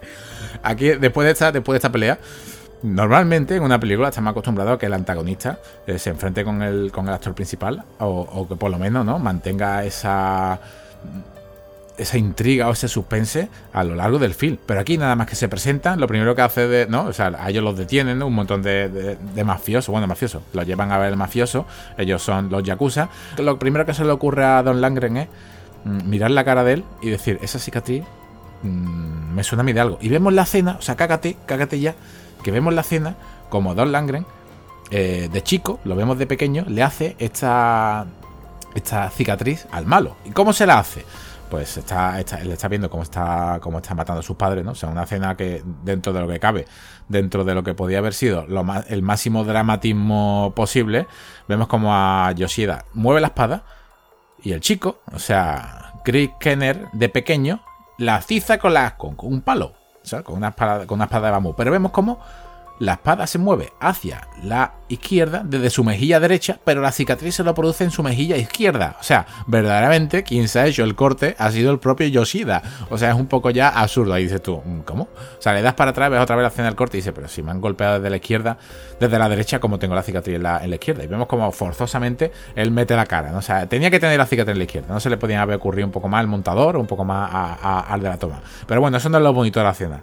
Lo bonito de la escena es ya, vemos aquí ya más vena cómica, ¿no? O sea, están detenidos y directamente aquí ya no hay disimulo, no hay un disimulo de ¿qué hago yo aquí? Me voy ahí, vamos a, quedar por las buenas. No, directamente me están apuntando un montón de pistolas y yo que lo que te digo, tú mataste a mis padres, yo voy a ir a por ti, ¿no? O sea, y aquí ya vemos como Brandon Lee, como Johnny Murata, saca su, su placa y yo policía no hacer daño policía, policía buena. sí, un poquito, un poco en plan, plan como Peri del Oeste, ¿no? How, ¿no? Jefe indio, pedir rostro pálido, tal cosa, ¿no? Pues mm, sí, es como no sabemos cómo sacar a los protagonistas. Espérate, el recurso de la placa, ¿no? O sea, que yo ya un poquito.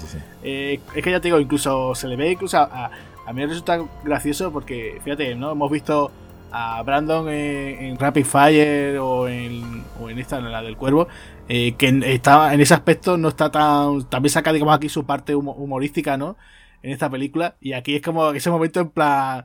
Ya como decir, de poca vergüenza decir, ¿qué se nos ocurre? Recurso de la placa, ¿no? O sea, es una coña, ¿no? Sí, sí, sí, sí, sí. Aquí ya eh, lo tengo que apuntado en un papel. Es, para llevar ni 20 minutos, es el tercer encontronazo que tiene Kenner con los malos. O sea, si abrió la película con esta escena en esas peleas ilegales Luego, con la, cafetería, el segundo encontronazo. Y aquí, el tercero, en el club. O sea, estamos viendo que ha pasado exactamente lo mismo en tres lugares distintos. O sea, esto es una sucesión de sketches de, de acción por acción. Aquí ya es donde, donde vemos otra, otra parte, ¿no? El tema de la continuidad, otro donde empieza ya el pollance, ¿no? Este pollance que tiene Brandon Lee con Don Lange. bueno, eh, lo vamos a tener que comentar ya, ¿no? Sí, no, espérate un momentito porque directamente ya en el coche, ¿no? Tú imagínate que tu primer día, ¿no? Eh, has tenido un compañero que nadie lo quiere, que es un poco cabroncete, ¿no? Que tiene una, uno, una madera de ser un poco salvajes, te sientan con él y ahora ya por la noche, ¿no? Haces que paras el coche enfadado, ¿no? Y, le dice, ¿no? Y le dice, bueno, mm, es que no quiero que te maten, es que me casi bien imbécil, ¿no? O sea, casi que falta un poco ahí de, musiquita de violín por detrás, ¿no? Y le dice, detendremos a, Yoshida y lo iremos a celebrar con las chicas de aquí, ¿no? O sea, lo ve un poco forzado, ¿no? Como si fuese una relación tipo Roger Murto y Martin Reed de años, pero aquí se ha forzado en, nada, se ha forzado en, digamos, en, en, una tarde, en una mala tarde la tiene cualquiera. ¿Qué pasa? Pasamos a la siguiente escena. ¿Qué pasa en la siguiente escena? Volvemos otra vez lo mismo. Otra vez con los malos. En la fábrica. Aquí donde vemos la fábrica, esta fábrica de droga, donde la, la cerveza estamos viendo como cómo están metiendo la droga. Pero oye, ¿eh? que Agustín, ¿eh? que, sin, que sin camuflarla, sin ningún proceso químico tipo 007, licencia para matar, ni siquiera nada, no, a cascoporro, ¿eh? vamos a meter los granitos de, de drogaína directamente en la cerveza y si nos para la policía, no pasa nada porque tenemos aquí en el coche una MS-16 eh, de, copiloto, o sea, no pasa absolutamente nada. Y si Yoshida es tan inteligente, ¿no?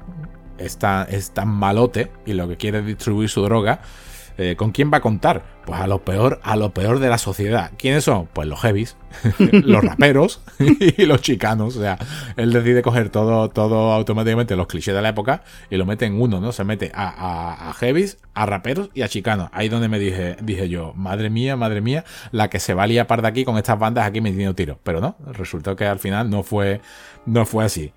No, no, es que además curioso, ¿no? Porque eh, tiene esa reunión, ¿no? Eso, bueno, heavy, heavy motero, ¿no? También un poquito ahí también. Eh, que la verdad es que sí, que te ves también las típicas bandas así como eh, de grupos también, como decías tú, latinos, los afroamericanos, ¿no? Así un poquito, ¿no? Ya ese rollo gangsta, ¿no? Ahí. Y claro, pues te ves que eso, que a primera de cambio, dices, bueno, ¿y esto por qué lo muestro? Porque lo digo yo, ¿no? Lo llevo allá y ya está, ¿no? es que no se complica mucho. Esa parte eh, la verdad es que además lo que tú dices, ¿no? Que no se conocen ni 24 horas, no han pasado por el escritorio porque le dicen, no han hecho nada de papeleo. O sea, que eso... Y ya el otro le está dando sus lecciones de cultura popular eh, japonesa. Le está explicando, incluso le ha contado un secreto, ¿no? Oh, mis padres lo, asesinaron, un, yakuza, ¿no? ¿Quién fue, no? Y, resulta que ahora cae, ¿no? O sea, después de yo estar persiguiendo a este tipo, a Yoshida, ahora descubro que Yoshida fue el asesino de mis padres, ¿no? O sea, es como en plan, venga ya, ¿no? O sea, es despropósito tras despropósito, ¿no? Y ahora eh, te llega también la escena también del personaje de, de, tía Carrere, ¿no? Eh, que también es tremendo, o sea, porque ya aparece, como tú dices, ¿no? en, otro club, porque esto va de club en club. Y tío, porque me toca, ¿no? Y claro, porque además se llama Minako, o sea, no podía llamarse Lucy o no sé, otro nombre así, no, no, no, Minako. Eh, tiene ese playback tan, tan malo que además, fíjate tú, el camerino de ella es el mismo camerino de las strippers. O sea, están las chicas allí desnudas. Sí, sí, sí. Y ella no, ella como. Mm, tampoco es que la pongan aparte, ¿no? Pero, pero resulta que por otro lado, pues. Pues te encuentras eso, ¿no? Y, me resulta también muy sórdido, ¿no? Por ejemplo, cuando, cuando asesinan a, su, a su amiga, a, a Angel, ¿no? Que es que es tremendo porque eh, está ya como frozándose allí con, con este, con Yoshida. Y la están grabando, el tío está allí súper impasible, o sea, es que es muy, muy sórdido, ¿no? O sea, con esa katana, no sé, es tremendo, ¿no? Y, claro, cuando ya se ven ellos allí, además que incluso, además incluso el tío es que es súper eh, desagradable Yoshida porque es que además incluso dice, yo para qué quiero las americanas, ¿no? La fruta prohibida, ¿no? Dice, la fruta buena es la fruta que tienes en casa, ¿no? Como diciendo yo, a mí me pones una japonesa, me quitas tanto ese morbo que tienen, ¿no? También pasa, ¿no? Se parece que eso es como, como nos pasa a nosotros aquí en España con las suecas, ¿no? Que una época que parecía que, que nos traían una, una, chica sueca, ¿no? Y nos, volvíamos locos, ¿no? Pues con esas películas de Alfredo Holanda, pues aquí pasa igual, ¿no? Aquí dicen, ¿no? Ese morbo que tienen, ¿no? Los, japoneses con las americanas, ¿no? Las norteamericanas, no, no. Eh, este dice, no, a mí dame una. Que resulta gracioso porque eh, Kari, Kari Yuki, no sé si te acuerdas también, eh, aparece en Sol Naciente el thriller policíaco de Sean Connery y Wesley Snipes, que creo que es la única película donde no hace de malo, y tiene una escena erótica donde está con unas chicas norteamericanas. O sea, aquí es todo lo contrario de Yoshida, ¿no? incluso yo creo que es como la otra cara de la moneda, ¿no? De, este Yoshida, ¿no? El personaje que él hacía en Sol Naciente es como todo lo contrario, ¿no? El tío es buena gente, va el tío en plan enrollado, ¿no? O sea, ya te digo, es muy coleguita de, de Wesley Snipes y de Sean Connery, ¿no? Y, y ya te digo que el tipo cuando, cuando tiene la oportunidad, pues con, te digo, con una chica norteamericana, se monta allí una escena que además también es muy gracioso, ¿no? El, local este donde van ellos dos, tanto Johnny como, como el personaje de, de Dolph cuando van a ese club, el club Onside, ¿no? te ve, la gente está comiendo sushi encima de chicas desnudas. hay, hay unas peleas allí también, como de, de, de, eso, también peleas de sumo. O sea, cuanto menos tienen allí montado, ¿no? Como, como de todo un poco, ¿no? Parece como un parque temático, ¿no? Sí, es como si fuese una precursora de, de John Wick, ¿no? Es un poquito a, pero sí, a, sí, al estilo 80. Sí, sí, sí, sí, sí, es cierto. Incluso los colores, ¿eh? Incluso los colores. Aquí es donde ya eh, Minako, eh, es como te has dicho, es, violada por, por Yoshida. Y en una escena de acción, en una escena de acción que previa a esa escena de acción y minutos antes de esa gran pelea en este, en este club, eh, ya se lo dice a Brandon Lee, ¿no? O sea, ya, ya le dice, mira, eh, Kenner, eh, escúchame, vamos a hacer esto bien, vamos a detenerlo pacíficamente, procura no hacer daño. Y él dice, vale, vale, bueno, vale, vale, nada, vale, vale, le dura vale, nada. exacto. Le dura nada hasta la palabra ya eh, sepuco, ¿no? O sea, la palabra sepuco que también lo, lo escuchamos en, un programa que, tuvimos de Running, uno de nuestros primeros programas que invitamos a todo el mundo a, a que lo a que lo escuchen. Ella se quiere practicar el seppuku y allá que va él. allá que va él con su Desert Eagle, con sus balas que solo impactan en humanos. Los cristales cuando falla no explotan, son balas que solamente hacen daño a la carne y es genial. O sea, la escena es bastante buena. O sea, es que en general la película es un cachondeo puro, pero es que es genial. El rescate, el rescate muy bueno. O sea, va en plan, allá que voy yo, espérate. Allá que voy, la rescato, además, eso. Eh, dice, no, esa chica, dice el otro, dice Brandon, no. Dice, está la chica aquí, como, parece que está limpiando algo, ¿no? Dice, no, espérate, que se va a suicidar, ¿no? ¿Dónde vas, loco? Le faltó eso decirle, ¿dónde vas, loco, no? Johnny, ¿dónde vas? ¿Dónde vas, Johnny? Pero que cuando, cuando se carga, él entra, entra que tú dices, madre mía, va a ser una infiltración a los, a los, a los Symphon Filter, va a ser una infiltración, ¿no? tipo. Metal Gear, ¿no? Solid Snake, pero no, ¿no? O sea, el primero, al primero sí se lo carga, ¿no? le hace una llave y, le rompe el cuello, pero al segundo va para adelante, ala, venga, ya a matarlo con el Snake, una aceleración bastante buena, o sea, una aceleración donde. Ah, ah, viene, viene en la, en la huida donde viene lo bueno, ¿eh? Sí, sí, sí, sí, sí, sí. La huida es un poco también al último gran héroe cuando, cuando se carga al león, ¿no? Y le dice, vaya chupinazo, ¿no? Te has quedado al lado, ¿no? Con ese corneto ahí clavado en la, espalda para que igual. O sea, aquí explota, explota un coche y de repente no sabemos si el león ha muerto o no ha muerto. No, el coche ha explotado a varios metros. Suponemos que ha muerto porque no sale más. Pero lo que es tremendo, o sea, lo que hay que decirle aquí a los oyentes, o sea, imaginaros eso, ¿no? La típica escena de dos lágrimas, yo voy, venga, voy yo y la rescato y tal, ¿no? Y cuando están escapando, eh, se, se, cubren en un coche y no se le ocurre otra cosa. Que dice, yo así tranquilamente, como creo que la cosa, yo levanto coche así para, para la mañana, ¿qué hago? Me tengo. Levanta un coche, o sea, para, para apretarse ahí, o sea, se, se, parapetan allí y dice, bueno, ya aprovecho, ya que lo tengo así, le disparo al depósito de gasolina, y ya pego aquí la, la super explosionaca, ¿no? Y, no tenemos persecución, porque ya para qué, ¿no? Ya después de esto. Pero es que. no hay presupuesto, ni tiempo. O sea, es tremendo, o sea, pero además que lo levanta con una sencillez, una tranquilidad, que está dos. Bueno, puede decir, oye, eh, como te digo, Javi, ¿me puedes coger las bolsas de la compra? Y dice, hombre, claro, Agustín, sin problema, ¿no? Pues Dolph llega así tan tranquilo, yo creo que eso lo hará en su casa tranquilamente, ¿no? Llega la mujer y dirá, cariño, necesito la, la, la compra. No te preocupes, no te preocupes, Cari, que yo voy, levanto el coche, o sea, en vez de abrirlo, no, levanto. Cari, además Cari, ¿eh? Sí, sí, sí, sí, sí, Cari, y eso es. y bueno, y se escapan, ¿no? Y, bueno, ya, eh, aquí es cuando ya la parte ya un poco ya de cachondeo padre, ¿no? Porque es cuando eh, Johnny... Pero, pero espérate un momento, un momento, Agustín, ¿eh? Es muy importante que si una chica se ha intentado suicidar, lo mejor que puede hacer es nada más rescatarla, dejarla en tu casa con una escopeta recortada y largarte. ¿eh? o sea, es bastante inteligente. ¿eh? Sí, sí, sí, sí, eso es, eso es la mejor opción, ¿no? O sea, ante, ante la duda, la escopeta, ¿no? y te cedo, te cedo el testigo para que hables de, del pollance. Más, que nada porque un bromance, vamos a, vamos a darlo claro, ¿no? Un bromance es un término, es de dos personas que tienen un, vínculo muy, muy afectivo, sobre todo en las parejas de, de, policía que hemos estado acostumbrados a ver. No es sexual, o sea, aquí no es, no es sexual, ¿no? aquí no estamos diciendo ni nos estamos riendo de ningún tipo de homosexualidad, cada uno que se acueste con quien quiera, pero sí que llamamos pollance por una frase que recortaron, que creo que recortaron, que dijo Brandon Lee, ¿no? Sí, hay una de esas frases, bueno, que además, eh, como tú dices, ¿no? El personaje de Johnny siempre está, las chicas por aquí, las chavalas por allá. Pero es que, claro, hay una escena en la que, bueno, se pone, le dice la, la, infame línea homoerótica, tengo aquí puesto. claro, eh, hay un momento que Kenner, que se ha montado una, una casita estilo japonés, eh, por ahí perdido, ¿no? En medio del bosque. Porque además de esas que dices tú, bueno, esto cuando venga cualquier. O sea, cuando llegue cualquier tormento de estos que suelen tener, eh, o tirará, ¿no? Cuando viene un huracán, tirará, porque eso sale de un soplido, ¿no? Y bueno, pues nada, eh, va para allá, tiene todo muy en plan japonés y tiene incluso hasta su, digamos, jacuzzi, ¿no? Allí también. Y claro, pues. Pues nada, el momento que, que tiene que salir Dolph ahí en pelotilla, ¿no? Y claro, pues eh, se va a la cama Dolph Lundgren con tía Carrere, ¿eh? Que nadie se lleve aquí, que esto no que todavía aquí no llegó a Lee para hacer su Broken Back Mountain, ¿vale? O sea, que nadie se piensa que es nada raro. Bueno, ¿Qué escenón? Pues además, eh, además es un escenón de estos de que llega ya todo timidita ahí, él está doblado en su jacuzzi, tipo, tipo como por ejemplo Henry Cavill, ¿no? En The Witcher, ¿no? Ahí todo puesto el hombre allí y aquí. Y, llega, y, y, ella llega todo modosita, ay, es que han abusado de mí, yo me quise suicidar y tal, ¿no? Porque me habían deshonrado. Y dice, no, tranquila, tú estás aquí en confianza, ¿no? Y, ya directamente, venga, adiós el árbol, no, y venga, al agua.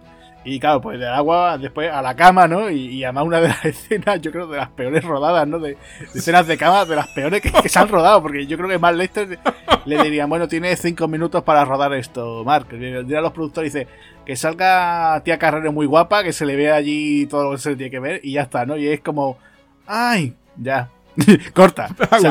yo me imagino distinto básico por Mark Lester, o sea, ¿cómo debería ser eso, no? O sea, sí, porque a todo esto, o sea, imaginaros una casita muy pequeña de estilo japonés, tres personas, eh, ya os digo, sin paredes. Sin paredes prácticamente. ¿Qué estaba haciendo Johnny? ¿Johnny qué estaba haciendo? Ah. Exactamente, pero no, pero no es que, ah, es que verdaderamente lo estaba haciendo, ¿no? O sea, es que, es que, estaba, que estaba mirando. estaba ahí en plan Boyer, o sea, totalmente, o sea, aquí, aquí que no nos engañe más Lester, no, no, no, sí. no, no, no. No, no, no, no, nada que no. Y bueno, pues suelta, vamos a decir la frase, ¿no? La frase original tenía dice Brandon Lee, ¿vale? Palabra por palabra. Tienes la polla más grande que he visto en un hombre blanco. Y dijo la Warner, no, no, en plan como chiquito, ¿no? ¡Quieto! Y entonces dijeron, no, no, eso cámbialo, eso tienes que decirlo de otra forma. Dice, entonces dijo, tienes la polla más grande que he visto en mi vida, en un hombre. ya está, lo de blanco lo cortaron.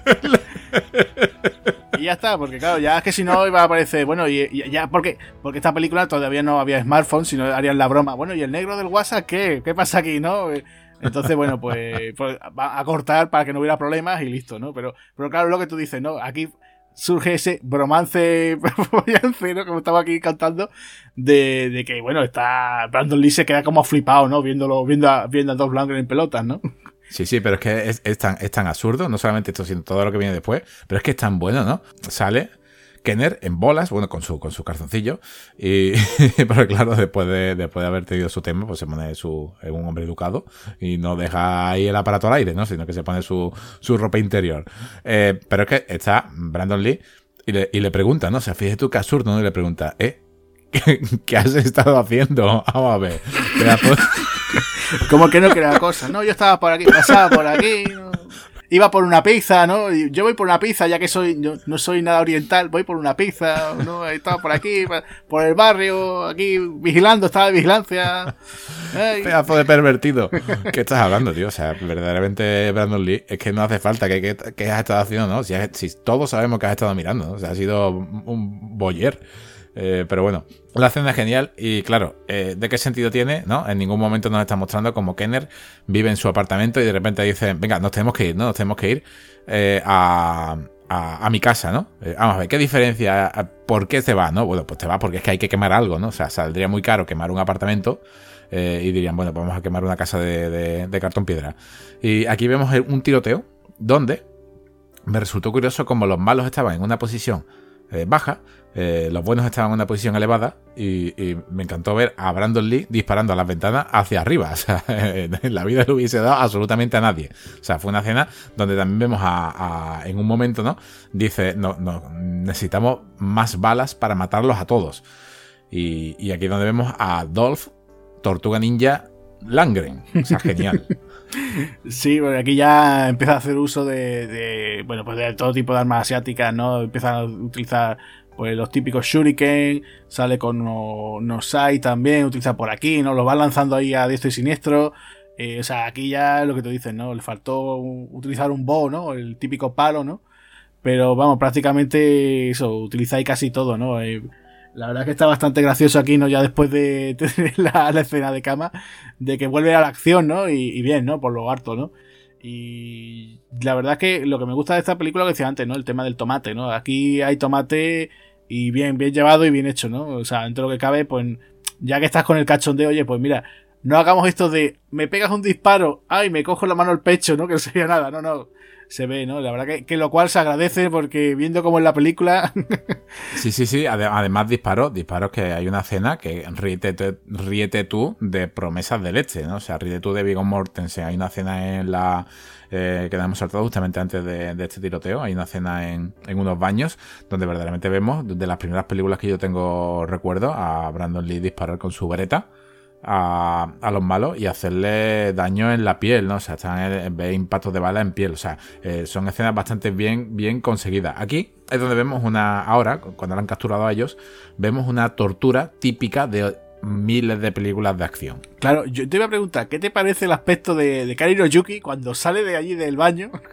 Con ese taparrabos muy típico, así. típico de Yakuza, ¿no? Te lo ponen en las películas.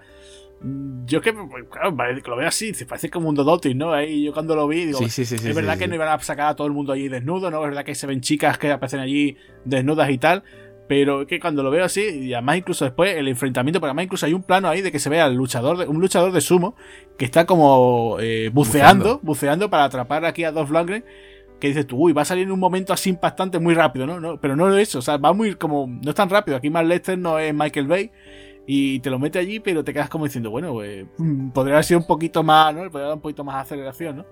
Primero de los tres grandes fatality que tiene, ¿eh? O sea, no solamente le clava un. No solamente te mato con un cuchillo, ¿eh? O sea, cojo un, una manguera, te, la meto por la boca y ya que explotes, ¿eh? O sea, estamos un poquito casi golpe en la pequeña China, ¿eh? Cierto, cierto, cierto. La verdad es que sí, sí, sí.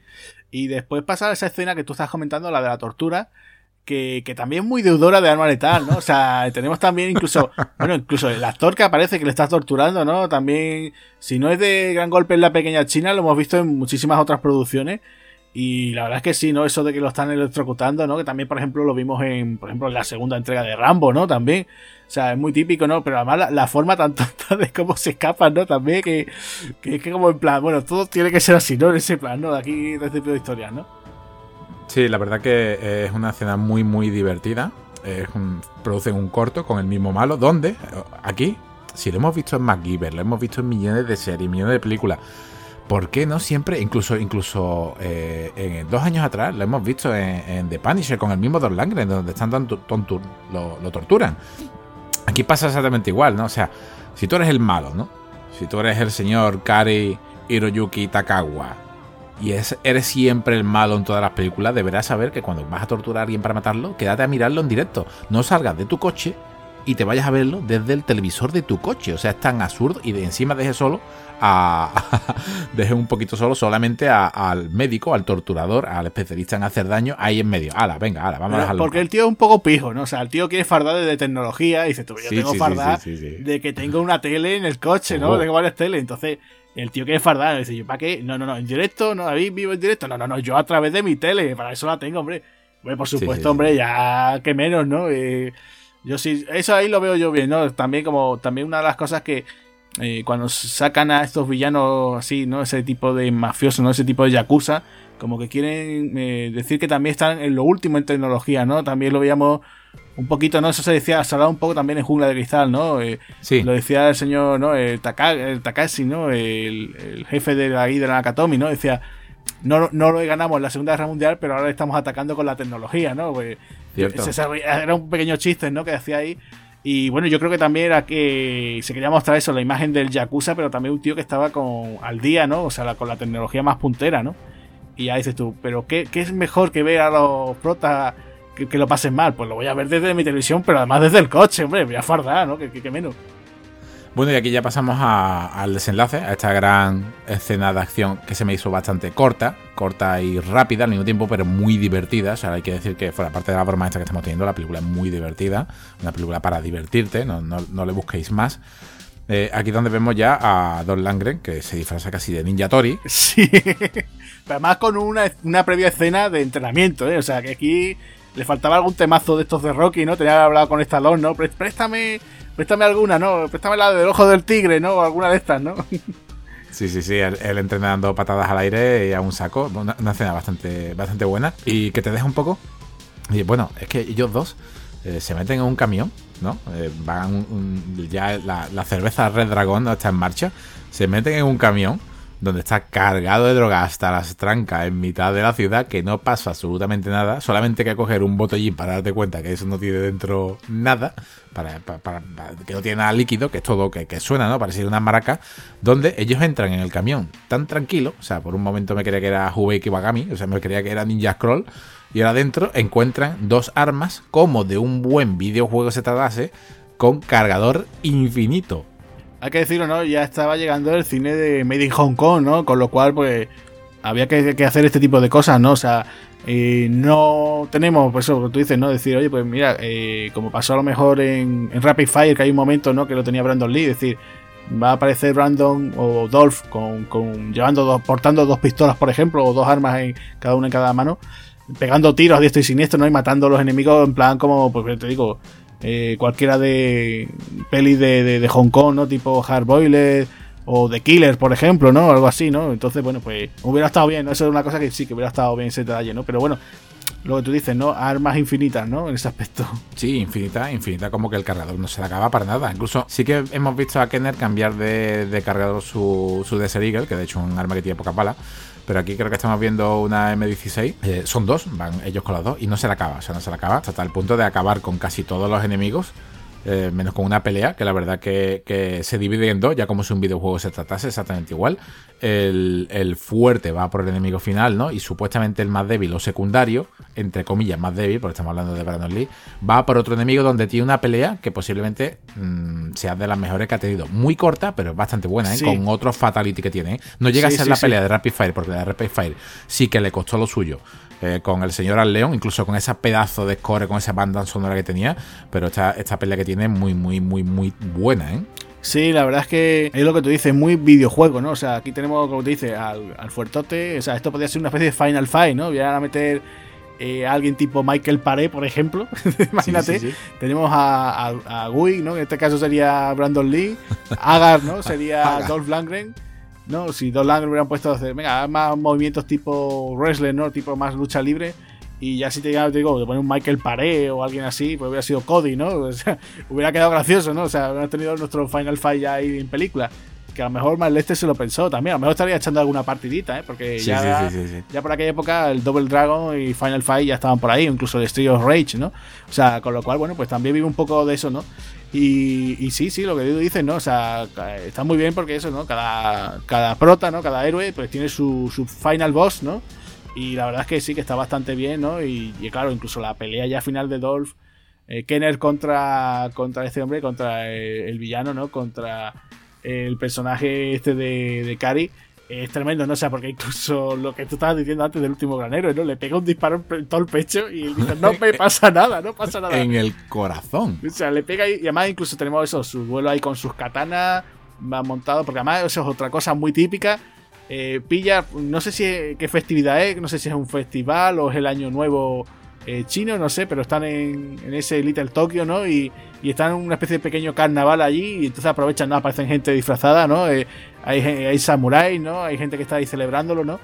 Y, claro, pues pillan eso, ese, ese, ese clima final que la verdad que termina, termina por todo alto, ¿no? Y como tú dices, con un fatality, ¿no? O sea, el fatality de, de aquí de este hombre, de, del personaje de Yoshida, es brutal, ¿no? O sea, termina estampado en una, parece como una diana, ¿no? Y hay fuegos artificiales y revienta por todo alto, ¿no? O sea... Cuando alguien te ha metido, ¿no? Un, tiro en el corazón y no te ha pasado nada, que es lo mismo que a Jack Slater le pasaba en su mundo, por eso estamos siempre diciendo, eh, tanto con esta película que hemos traído en plan coña, como con Action Jackson, que es que son bebedoras de su época, pero es que esto es un tipo de cine, o sea, el tipo de cine que eh, el último gran héroe que John McTiernan se estaba riendo de él, ¿vale? En, esta película entran muchas manos, o sea, entraría el guerrero americano, casi todas las de Chuck Norris. Es un género de la acción propia con un toque de comedia voluntaria o involuntaria muchas veces. Si tú te llamas Kenner y te han disparado en el corazón, a ti no te pasa nada. Tú lo que tienes que cargarte al malo de un fatality. Tú lo que tienes que, primero, ¿no? En primer plano, que está muy bien conseguido, abrirle el pecho, además que se ve como se le desgarra el pecho los tatuajes por la mitad, y después lo pinchas, ¿no? Y lo tiras a. lo clavas, ¿no? En una reolina que da vueltas, típico de, de, los pueblos, donde empiezan los fuegos artificiales, pero claro, termina explotando. O sea, y el, y el cadáver ahí, y todo el mundo aplaudiendo, y como si fuese los héroes de, vamos. Sí, sí, sí, además que todo el mundo allí, ¡ah, qué bueno! Esto sí que es un espectáculo, ¿no? Eh, me hizo mucha gracia porque, digo, cuando lo vi, digo, parece como un pinchito, ¿no? Está lanzando como, como, como si fuese un espeto, ¿no? En vez de poner sardinas, pone a este hombre, ¿no? Y lo lanza ya al fuego, ¿no? La verdad es que sí, que, que tiene, tiene ese momento que la verdad, cuanto menos. De hecho, o sea, un final muy digno para lo que es esta película, ¿no? Dentro de lo que es, ¿no? O sea, eh, me, me hubiera sido gracioso, no sé si te parece a ti, ya si, si aquí hubieran, porque siendo Warner Bros., que a lo mejor hubiéramos tenido, por ejemplo, lo que tú dices, ¿no? Un cameo, por ejemplo, de, de Carl Weathers haciendo de, de, de Action Jackson, ¿no? En plan, buen trabajo, chicos, no sé qué, ¿no? dice yo, lo he dicho, hombre, Jericho, ¿qué, qué tipo, no? Hubiera sido ya la bomba, ¿no? Alguien así, ¿no? Un cambio de ese estilo, ya es que hubiera sido ya el, el, broche, ¿no? El broche final, ¿no? O sea, una cosa tremenda, ¿no? Pero bueno, ahora sí un, un final por todo lo alto, ¿no? Sí, es una película bastante buena, o sea, una película de acción, una película bastante interesante. Yo personalmente le doy eso, le doy un, un bien altito por lo, por lo divertida que sí que su, su diálogo son un poco pencos, pero claro, es que entre que es hija de su tiempo y lo que, como, como hemos estado hablando a través de, de chat con Juan Vicente Molina, un saludo para él, lo, la recordaba de otra manera. Sí que el género ha evolucionado mucho, este cine no se va a volver a, ver, incluso hoy en día sería casi imposible realizar una película de, de, estas características. Pero bueno, para eso estamos nosotros, para, para intentar traeros lo que consideramos que es una buena peliculación y sobre todo con gran humor. Sí, porque estas es las que, yo que sé, a lo mejor te llega un Saint Black, le mete unos diálogos de estos de que te estás partiendo de risa todavía, ¿no? O sea, eh, yo creo que eso, una reescriturita o algo, pues hubiera funcionado bien, pues sí, no se hubiera, o sea, por ejemplo, eh, las típicas frases de comando, que, que, aquí le faltan, ¿no? Eso de, ¿qué has dejado, John? Eh, cadáveres, ¿no? Y cosas así, ¿no? O, o, ese tipo de cosas, ¿no? Lo de las típicas bromas, ¿no? O lo del eh, la frasecita estas lapidarias, ¿no? Del tío mierda y cosas así, ¿no? Que soltaba Schwarzenegger, pues aquí sí hubiera estado bien que, hubieran tenido un guionista para eso, ¿no? Yo simplemente, eh, antes de, finalizar, pues si quieres te comento un par de cositas de curiosidades. Eh, bueno, pues comentar que, bueno, que por ejemplo la, chaqueta que lleva Dos Langren, pues sí, tiene un logotipo kanji, de esto que se usa, ¿no? En, japonés, ¿no? Que, bueno, pues simplemente estaba escrito en la, en la manga izquierda, ¿no? Que creo que pone Kyokushin, ¿no? Pues simplemente eso. Eh, después, por ejemplo, dice que Mark Lester se pilló tal rebote después de esta película porque Warner le cortó el, montaje, que ya después cuando él empezó a producir sus propias películas por su cuenta, ¿no? Ya fuera parte de los grandes estudios, ¿no? Eh, la película, pues como te decía, fue la última, o sea, fue la primera con la cual eh, Dolph Lundgren hizo con Warner, no volvió a trabajar con Warner hasta después, lo de hecho, la segunda entrega de Creed. O sea, tú imagínate, se han pasado años. Eh, eh, salió directamente en vídeo pues, en países como por ejemplo Alemania, Francia, España y Japón. Y después, bueno, pues eh, una cosa muy curiosa que no hemos dicho, aquí mueren 58 personas. O sea, alguna, alguna varias veces. ¿eh? Exacto, exacto, o sea, fíjate tú.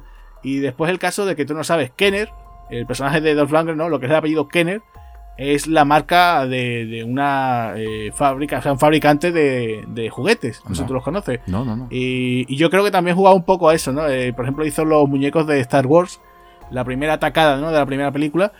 Eh, con lo cual, pues yo creo que fueron como una especie como de guiño, ¿no? Porque también podemos imaginarnos que, que el personaje de Kenner, pues eso, a lo mejor eh, uno jugando con los J. Joe, ¿no? Dice, tengo aquí los buenos, ¿no? Tengo a, Kenner, el prota, con Johnny.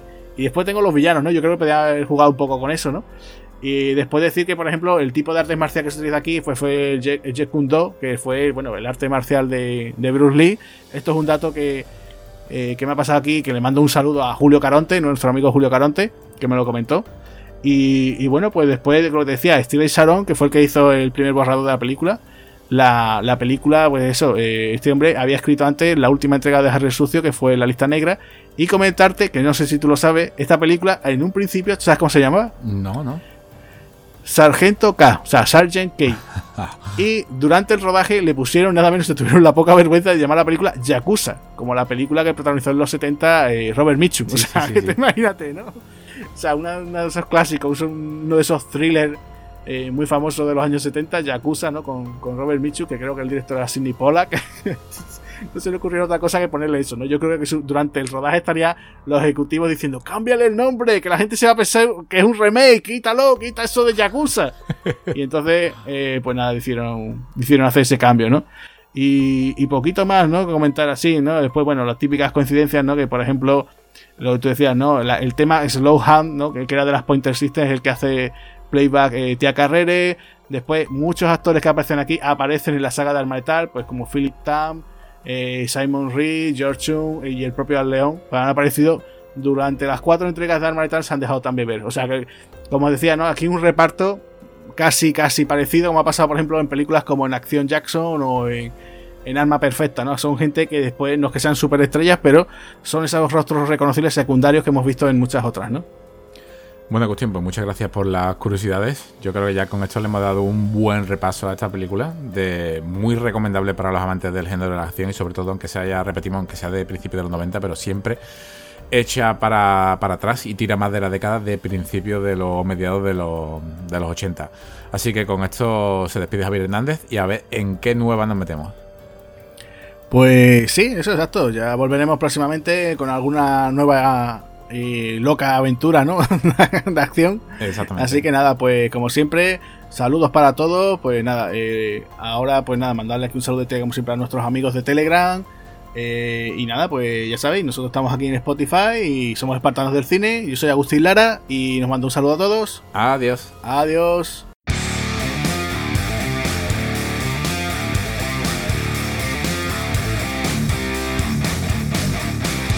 Muchas gracias por habernos escuchado.